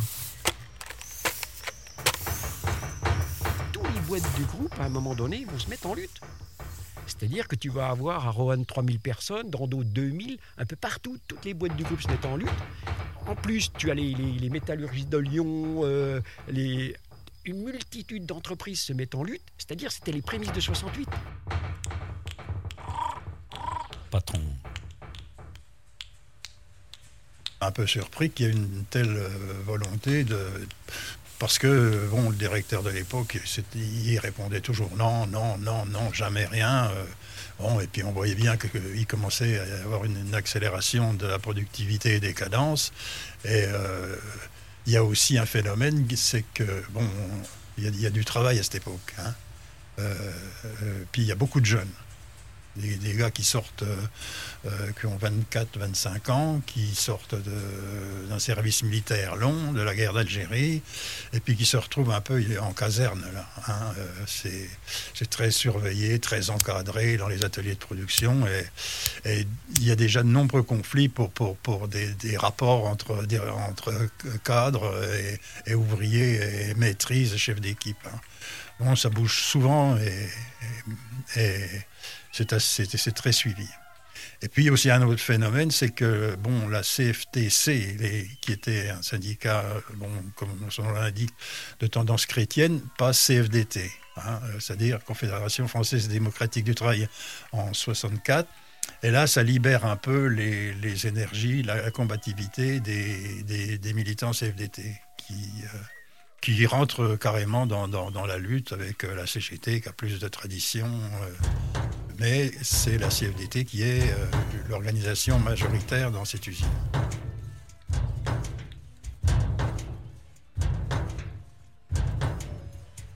D'abord, on était une équipe. hein. J'étais l'équipe B, je connaissais l'équipe B, les autres personnels des autres équipes. On se croisait un peu dans les couloirs une fois à 4 heures du matin. Mais euh, alors donc, il y a eu des mélanges. Il y a des gens qui sont venus plus que plus que le temps de leur équipe. Ils sont venus souvent. Ils ont ils ont pris des responsabilités. Euh, il y a des gens qui ont fait tourner la cantine, qui se sont mis à faire euh, la popote parce qu'il fallait il fallait quand même bien assurer les, les repas, tout ça. et puis il y a eu surtout dans un assez rapidement une animation culturelle de, de bon niveau. Euh, qui a permis euh, à des gens de découvrir autre chose, des films qu'ils n'avaient jamais vus, des, pièces de théâtre, euh, tout ça dans, dans- en soirée. Et parfois les femmes venaient, même les gosses, c'était... bon, il y avait toujours quelques-uns qui jouaient aux cartes, mais c'était quand même... ça attirait beaucoup les, les- les gens et il y a eu des discussions. Il n'y a pas eu que ça. Il y a eu des conférences sur la Sécu, il y a eu... euh, planning familial, je crois, je sais pas quoi, toutes des choses comme ça. C'était, c'était très très vivant, quoi, parce qu'il y a eu un très grand mouvement de solidarité autour de, ce mouvement de la part des, organisations démocratiques de Besançon et politiques et de, des, chrétiens aux, communistes. Tout le monde était là, des étudiants aussi. euh, la tension, elle est, elle est euh, pendant un mois, elle sera là. On est tous en tension. Parce qu'en même temps, on est confronté euh, beaucoup avec, euh, avec euh, un employeur qui est euh, extrêmement puissant. Il faut savoir que c'est pas Ron Poulin le textile, c'est euh, 14 000 salariés en France. Euh, mais il dépend du groupe Poulin qui emploie 100 000 personnes. Euh, c'est des milliards, des milliards et des milliards. Derrière, il y a du pont de Nemours. Donc c'est une tentacule, c'est une pieuvre, c'est quelque chose de- d'extrêmement euh, d'extrêmement puissant. Euh, donc euh, on est confronté à cet employeur par l'intermédiaire de son représentant qui est Rada à l'époque, euh, euh, qui était le directeur de l'usine, et qui, va, euh, essaye par tous les moyens de, briser le mouvement par l'intermédiaire des cadres, par l'intermédiaire des commandos, par l'intermédiaire de la CFDT, certains individus de la CFDT, etc. etc. C'est une guerre aussi avec les autres organisations syndicales, parce que il y en a certaines qui, qui auraient tendance à, trouver des compromis très rapidement, alors qu'on sait pertinemment qu'on n'aura rien. Au départ, on sait qu'on l'a fait parce qu'on est, est en souffrance.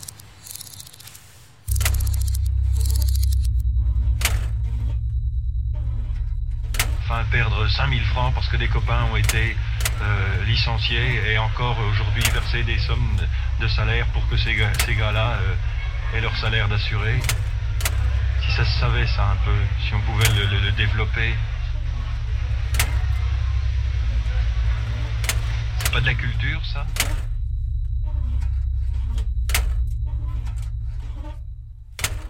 Et la puissance, elle va venir d'où? Elle va venir de ce groupe d'individus euh, qui fait la grève équipe par équipe, et puis la journée, et qui va durer un mois, mais en même temps par une solidarité agissante extrêmement importante.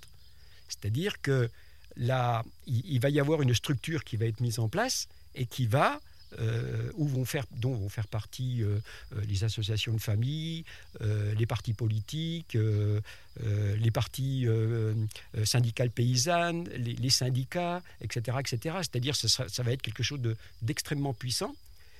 Et en plus, quelque chose de très particulier, c'est quand Chris Marker va venir à Besançon, Mario Marais va commencer à s'occuper de la communication extérieure.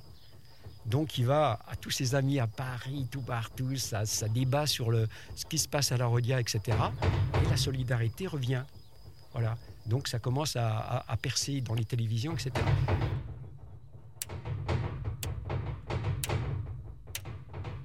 Il y, a une page qu'il faudrait que je vous montre qui parle de. Ça, c'est la plus belle page. Allez, lire.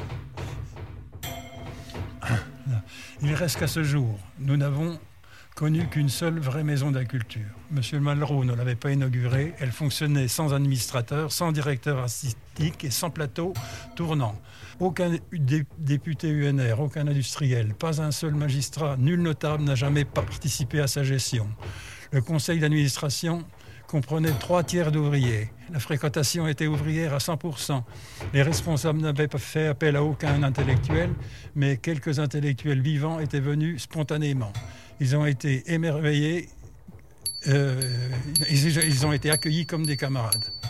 On y pratiquait une culture totale. Les animateurs s'y formaient à raison d'un par jour.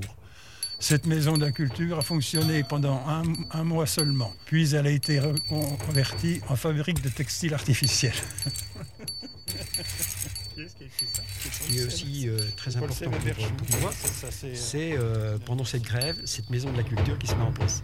Le Paul Seb qui arrive un jour avec Berchou et qui dit voilà, euh, bah, écoutez, on va faire une maison de la culture. premier jour, hein, parce qu'on avait demandé à Paul Seb de tout mettre en œuvre pour que pendant la grève, la culture soit présente. Euh, théâtre, euh, lecture de, poèmes, euh, exposition, cinéma, des fois trois films dans la nuit. Une révolution culturelle pour tous ces gens qui n'y comprenaient pas grand-chose à, la culture. parce qu'ils ils venaient du monde rural où la culture, bah, on sait ce que c'est au niveau des champs, mais, mais la culture intellect, on ne sait pas ce que c'est. Euh, donc c'est des confrontations. Mais c'était, c'était drôle pas possible. C'était pas, pas quelque chose qui nous bouffait le mou. Tous les mecs, euh, d'ailleurs, je sais pas si t'as écouté, mais des fois ils s'esclavent. Ouais, non, je suis pas d'accord avec toi, mais connard, et tu sais, des trucs. Mais bien, c'était, c'était violent, mais, mais d'une, bonté, euh, d'une bonté, quoi. Et donc tout ça aussi, ça fait évoluer parce que les gens qui sont là, ils ont déjà vécu dans le monde. Toi Donc ils savent ce que c'est. Ils savent ce qui se passe dans l'Union soviétique, ils savent, ils savent ce qui se passe dans d'autres pays, ils connaissent la politique intérieure, la politique internationale, etc. Et nous, on est là et on apprend, on apprend, on apprend. Fini maintenant, nos ouvriers ont du temps.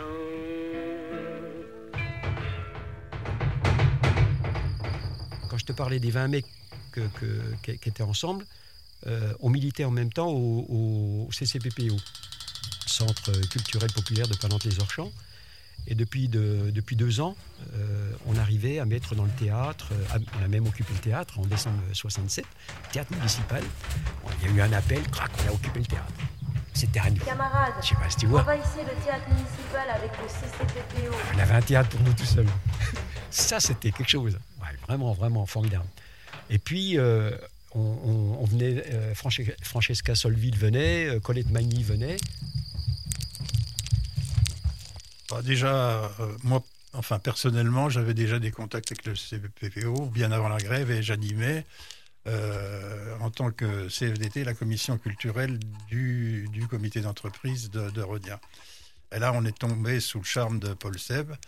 Et on a fait plein de choses ensemble. On était entièrement d'accord avec la formation qu'il nous apportait, question de, littérature, cinéma. Je vais vous donner un exemple. La bibliothèque de, la Rodia, elle existait avant, mais elle était euh, sous les combles, à côté de l'ancienne chapelle des Soieries. Euh, parce qu'il y avait même, sous les soirées, il y avait la messe tous les matins. Il y avait un bâtiment qui, qui s'appelait la chapelle et une messe tous les matins. Donc euh, la bibliothèque est à côté, mais on n'entrait pas dans la bibliothèque. Il y avait une barrière. Il fallait dire quel livre on voulait. Et puis il y avait une vieille fille, très très vieille, qui allait nous chercher les livres qu'elle voulait bien nous donner.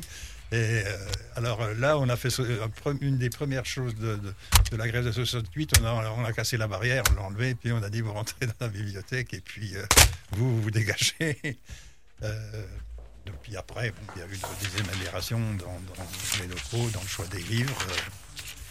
euh, et, ensuite, mais il faut dire aussi que le CCPPO euh, était à une étape où, il passait de- de- culturelle de quartier à une animation euh, plus grande et en direction des usines, hein, principalement.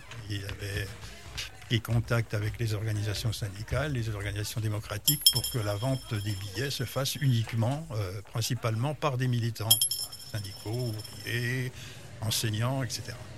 Quelques années plus tard, pour vous donner un chiffre, c'est en 71, à moi seul, j'ai vendu près de 250 places pour le spectacle à La Renia, hein, dans mon équipe et autour. Mais il y a eu une enquête faite par la fac des lettres. C'est euh, le CPPO qui, au point de vue national, amenait le plus d'ouvriers dans les salles de spectacle et de théâtre.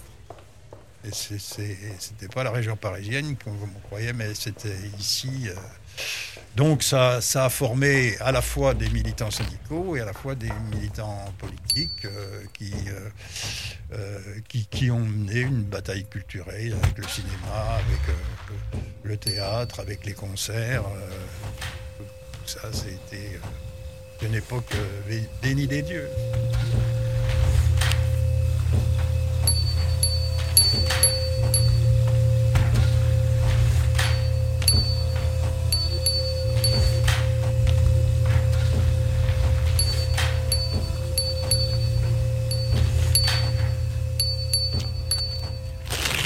CCPPO en 68. Mireille Etignard. Donc c'est bien après ça, ses débuts, hein, puisqu'il a démarré dans les années euh, 50, euh, quel- ah, 54, 55. Donc euh, j'étais toute jeune, moi j'ai- en 68 j'avais 17 ans et ça a été pour moi bon, un- un- oui, euh, une, disons, une espèce d'émancipation culturelle. Parce que moi, j'étais au lycée, j'avais une culture classique. Et, bon, j'étais déjà un peu militante. euh, j'avais approché des jeunesses communistes, c'est ce qui correspondait à mes idées. Et euh, automatiquement, je me suis retrouvée dans, un peu dans le- mouvement du CCPPO parce que c'était la- l'association culturelle à Besançon qui était présente dans tous les mouvements militants. euh, et automatiquement, on ne pouvait pas être passé à côté. C'était vraiment une association extrêmement, à la fois enfin, très, très dynamique, très riche, puis qui allait dans, bon, euh, qui proposait des spectacles qui étaient différents. Quelque chose de, très important dans ma vie. Après, j'ai voulu faire de l'animation culturelle un peu à cause de ça. Mais je l'ai rencontré tard. Et puis, je n'ai pas été une partie prenante. Du, hein, je, vendais des billets, j'aidais comme. euh, hein, J'étais une simple, simple adhérente et j'allais au spectacle. Mais j'en ai bien profité. pour le militant euh, que j'étais avec mes, copains, c'était une aide fantastique. On avait besoin de quelque chose, on demandait. euh, Jean-Pierre venait nous, passer un film. Bon, euh, en 67, euh, le CPPO, il était là tous les soirs à faire une animation, soit un film, soit trouver quelqu'un pour faire monter une pièce de théâtre ou, des discussions. Non, c'était un, relais. c'était un relais important. D'ailleurs, s'il y avait une présence ouvrière aussi forte, c'est que les gars jouaient le jeu à l'intérieur, les militants jouaient le jeu à l'intérieur des bottes. On ne sentait pas du tout comme. euh, non, parce que bon, euh, il fallait cette dynamique-là de quelques hommes pour arriver à, ça, parce que dans les usines, on n'était pas, pas, pas préparé, il n'y en avait pas beaucoup à, à- à- à mener ce combat. Le CCPO revendique le pain pour tous, mais aussi la paix, le rire, le théâtre, la vie. Parce que ce qui nous a aussi à ça, c'est la lecture. Quand tu écoutes Militruy, par exemple, mon, ami euh, qui est décédé euh, il n'y a pas longtemps, euh, ce, gars, pareil, chez lui, interdit de lire, parce que lire, c'est perdre du temps. Donc, il fallait lire en cachette. Donc tu lis pas, ou peu. Et Georges, il, il s'est mis à lire à, 30 ans. Il s'est mis à lire à 30 ans quand la bibliothèque de, de Ron Poulain couvrait tous les matins à 4 h du matin.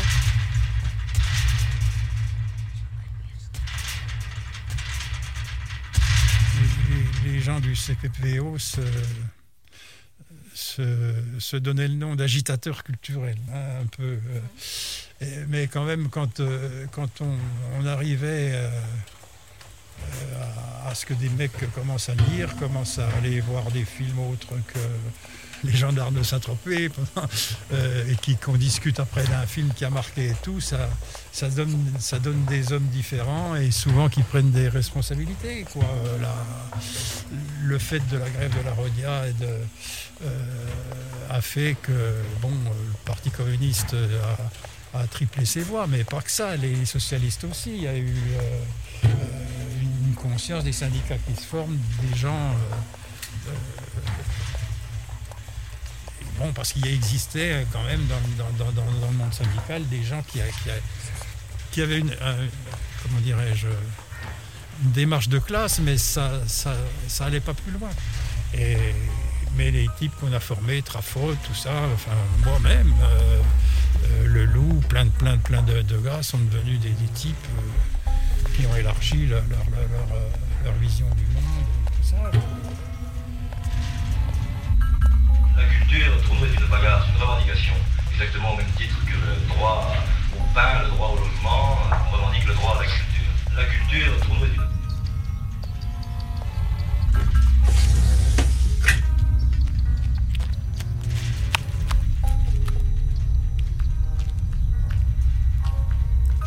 Enfin, comme disait l'autre, plus la classe ouvrière est instruite, moins on peut la gouverner.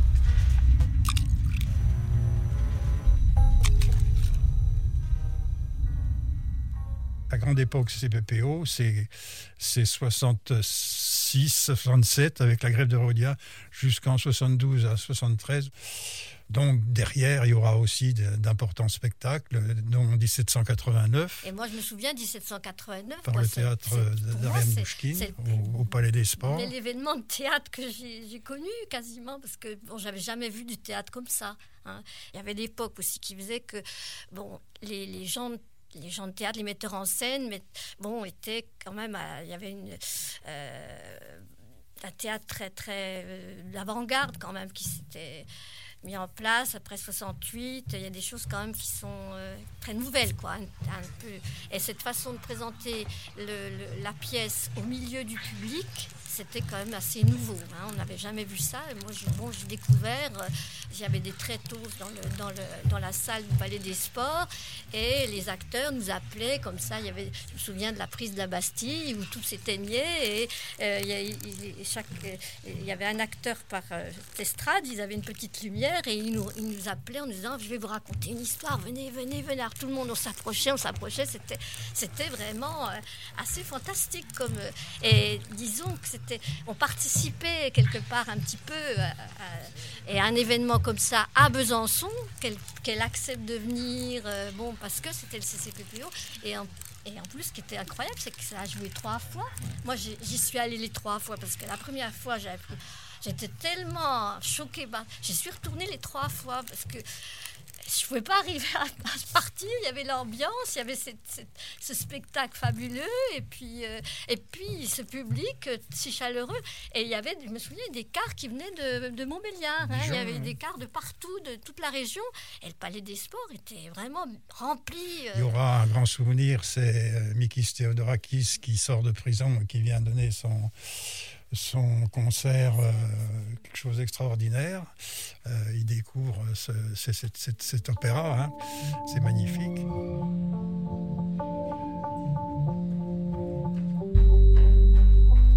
Ça veut dire que la culture, euh, c'était une manière de lutter aussi contre... C'est une manière de, de vivre.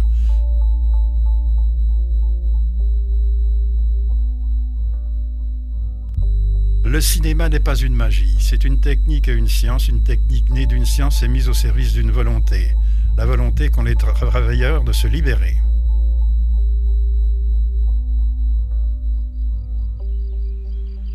Hein, euh, le groupe Medvedkin, ben oui, s'est formé à ce moment-là, euh, début 68, hein, parce que auparavant l'idée s'était fait jour avec Mario Marais et puis euh, Chris Marker, mais c'est en 68 à la présentation de son film. Et c'est à ce moment-là que l'idée va être lancée en disant ben voilà, si vous n'êtes pas content du film, euh, ben on va vous donner les moyens techniques et vous allez réaliser euh, les films si vous le désirez, vous réalisez vos films. Avec cette hypothèse qui, m'a paru toujours évidente, c'est que nous, on sera toujours au mieux des explorateurs bien intentionnés, plus ou moins sympathiques, mais de l'extérieur, et que, de même que pour sa libération, la représentation et l'expression du cinéma de la classe ouvrière sera son œuvre elle-même. Et que c'est quand les ouvriers auront entre les mains les appareils audiovisuels qui nous montreront à nous les films sur la classe ouvrière et sur ce que c'est ce que l'intérieur d'une usine. Donc, euh, de fait, Chris Marker a dit voilà, bah, si vous êtes d'accord, euh, parce qu'après, on s'est réunis en petit comité, toujours les mêmes d'ailleurs, tu retrouves toujours les mêmes. Et il a dit ben voilà, est-ce que vous voulez vous appeler euh, groupe Medvedkin Parce qu'il avait fait un film euh, sur euh, Medvedkin. Alors, on y a d'abord posé la question qui était Medvedkin, parce qu'aucun de nous savait qui il était.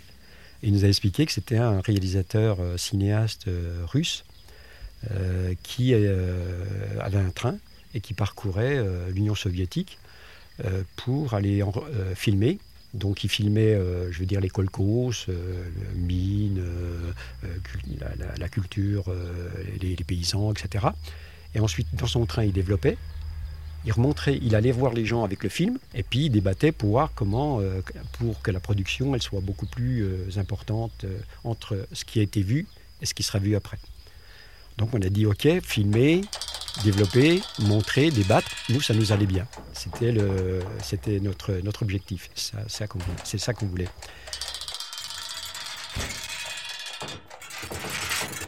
Après, ben, on va avoir la première Super 8 et puis on va là aussi faire comme l'appareil photo. On va apprendre à, filmer. Ensuite, on va avoir la 16. On va avoir une 16. Et puis on va, on va, filmer, on va apprendre à filmer. Et euh, Chris Marker, y a, de, son film euh, À bientôt j'espère, il y a des rushs qui restent. Et on va se servir des rushs de Suzanne et de Claude, son compagnon de l'époque. Et on va partir de, là pour. euh, enfin, Paul Seb va partir de là pour réaliser un film qui va s'appeler Classe de lutte. Alors, dans, ce film, euh, chacun de nous aura un rôle à jouer. Plus ou moins fort, plus ou moins grand, mais il aura un rôle à jouer. Par exemple, Jojo Binetruy va filmer plus que moi, euh, etc. Moi, je vais monter, d'autres vont prendre le son, etc. etc. C'est-à-dire que c'est une, œuvre, une œuvre communautaire, si tu veux, collective, et, mais le, scénario, c'est Paul Seb qui l'a écrit, euh, puisque à l'époque, il s'arrête presque un an pour pouvoir réaliser ce film. On n'a pas une thune. C'est-à-dire que c'est tout avec des petits bouts de quelque chose que les films sont faits, sauf les 120 mètres que Bruno Muel va tourner avec Suzanne devant Yema. Et là, il y a, il y a- là, il y a 120 mètres de film. Mais autrement, tout le reste, c'est tout avec des petits bouts rafistolés. À la table de montage, tu avais des collants partout.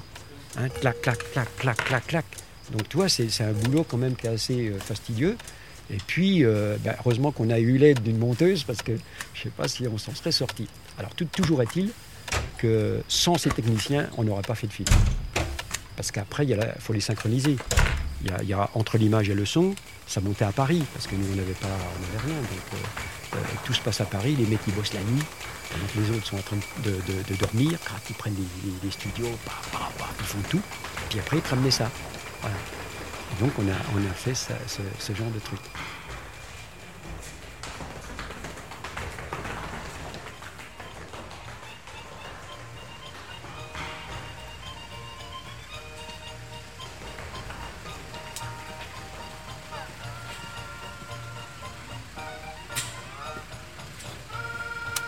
Rodia c'est à. Rodia c'est à qui? Rodia c'est à toi. Et Rose dit ah. Et le profit crève de honte de voir des ouvriers joyeux. Rodia à qui? Rodia pourquoi Rodia pourquoi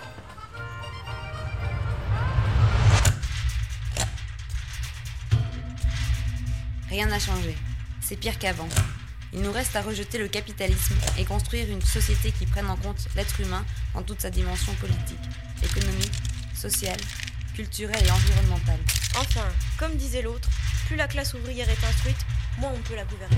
Ensemble, Ensemble demain, demain, à à bientôt, bientôt, j'espère. Merci à Georges Morivard, Michel Marchal, Serge Jean Henri Traforetti, Étienne Courget et Mireille Yetignard pour leur témoignage également à la Rodia. Un atelier de faïdo sonore avec Charlotte et Benoît. L'initiative de Gilles Picouet et l'école régionale des beaux-arts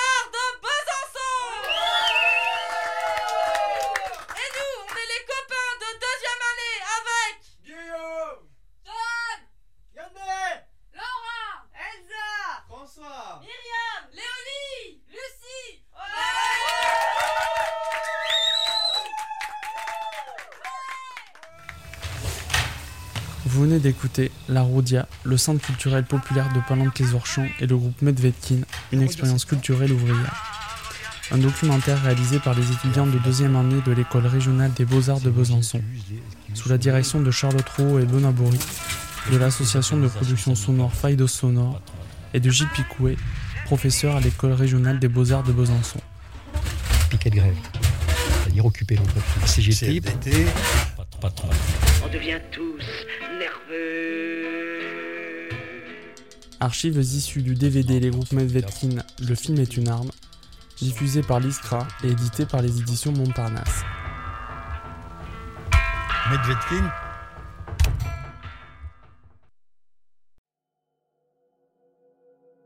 L'expérience Medvedkin, un documentaire de 2011 par Faidos Sonore et les étudiants de l'école régionale des beaux-arts de Besançon.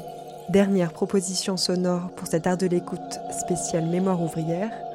On quitte Besançon et l'Est pour l'Ouest et les forges de Trignac près de Saint-Nazaire. Rouage, une pièce d'électroacoustique de Sarah Cléné. Compositrice, contrebassiste et performeuse, Sarah Cléné mêle écriture poétique et paroles recueillies, matière brutiste et électronique, qui interrogent et poursuivent des expériences vécues personnellement, voire intimes. Rouage ou les réminiscences musicales d'une famille ouvrière aux forges de Trignac. Création en extérieur pour les Journées européennes du patrimoine à Saint-Nazaire, septembre 2018, et présentée au festival Futura à Cré en août 2020.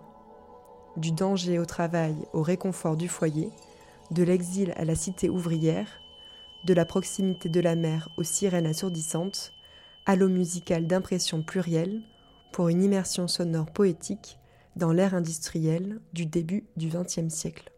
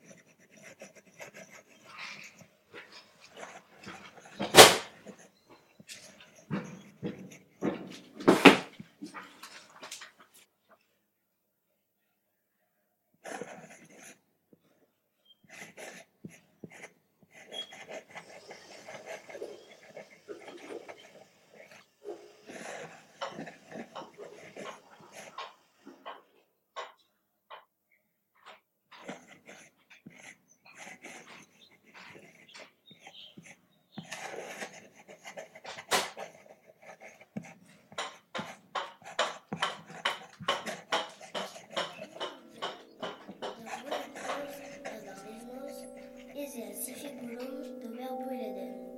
Aimant Easy et tous amis en Niagara, ou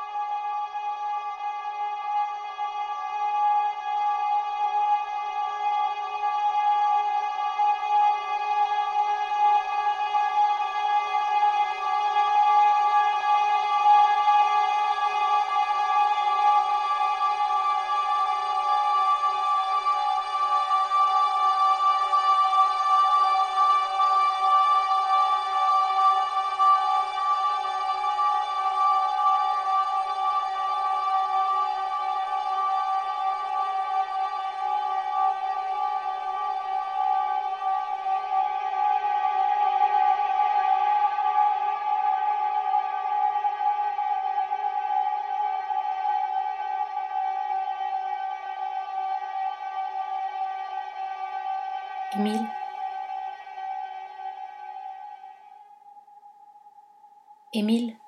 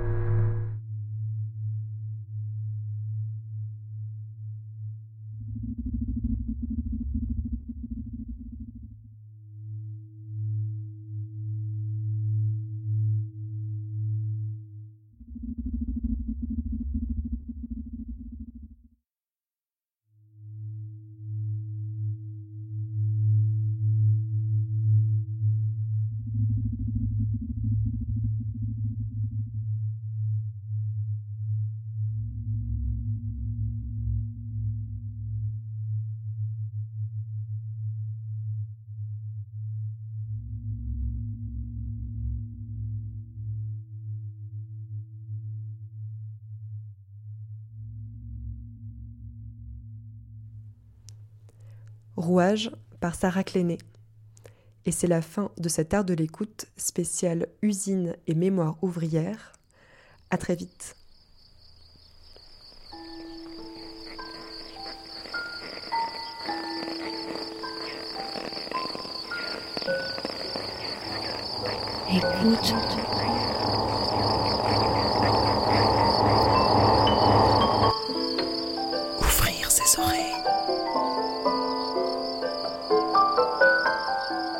Des bruits, du son.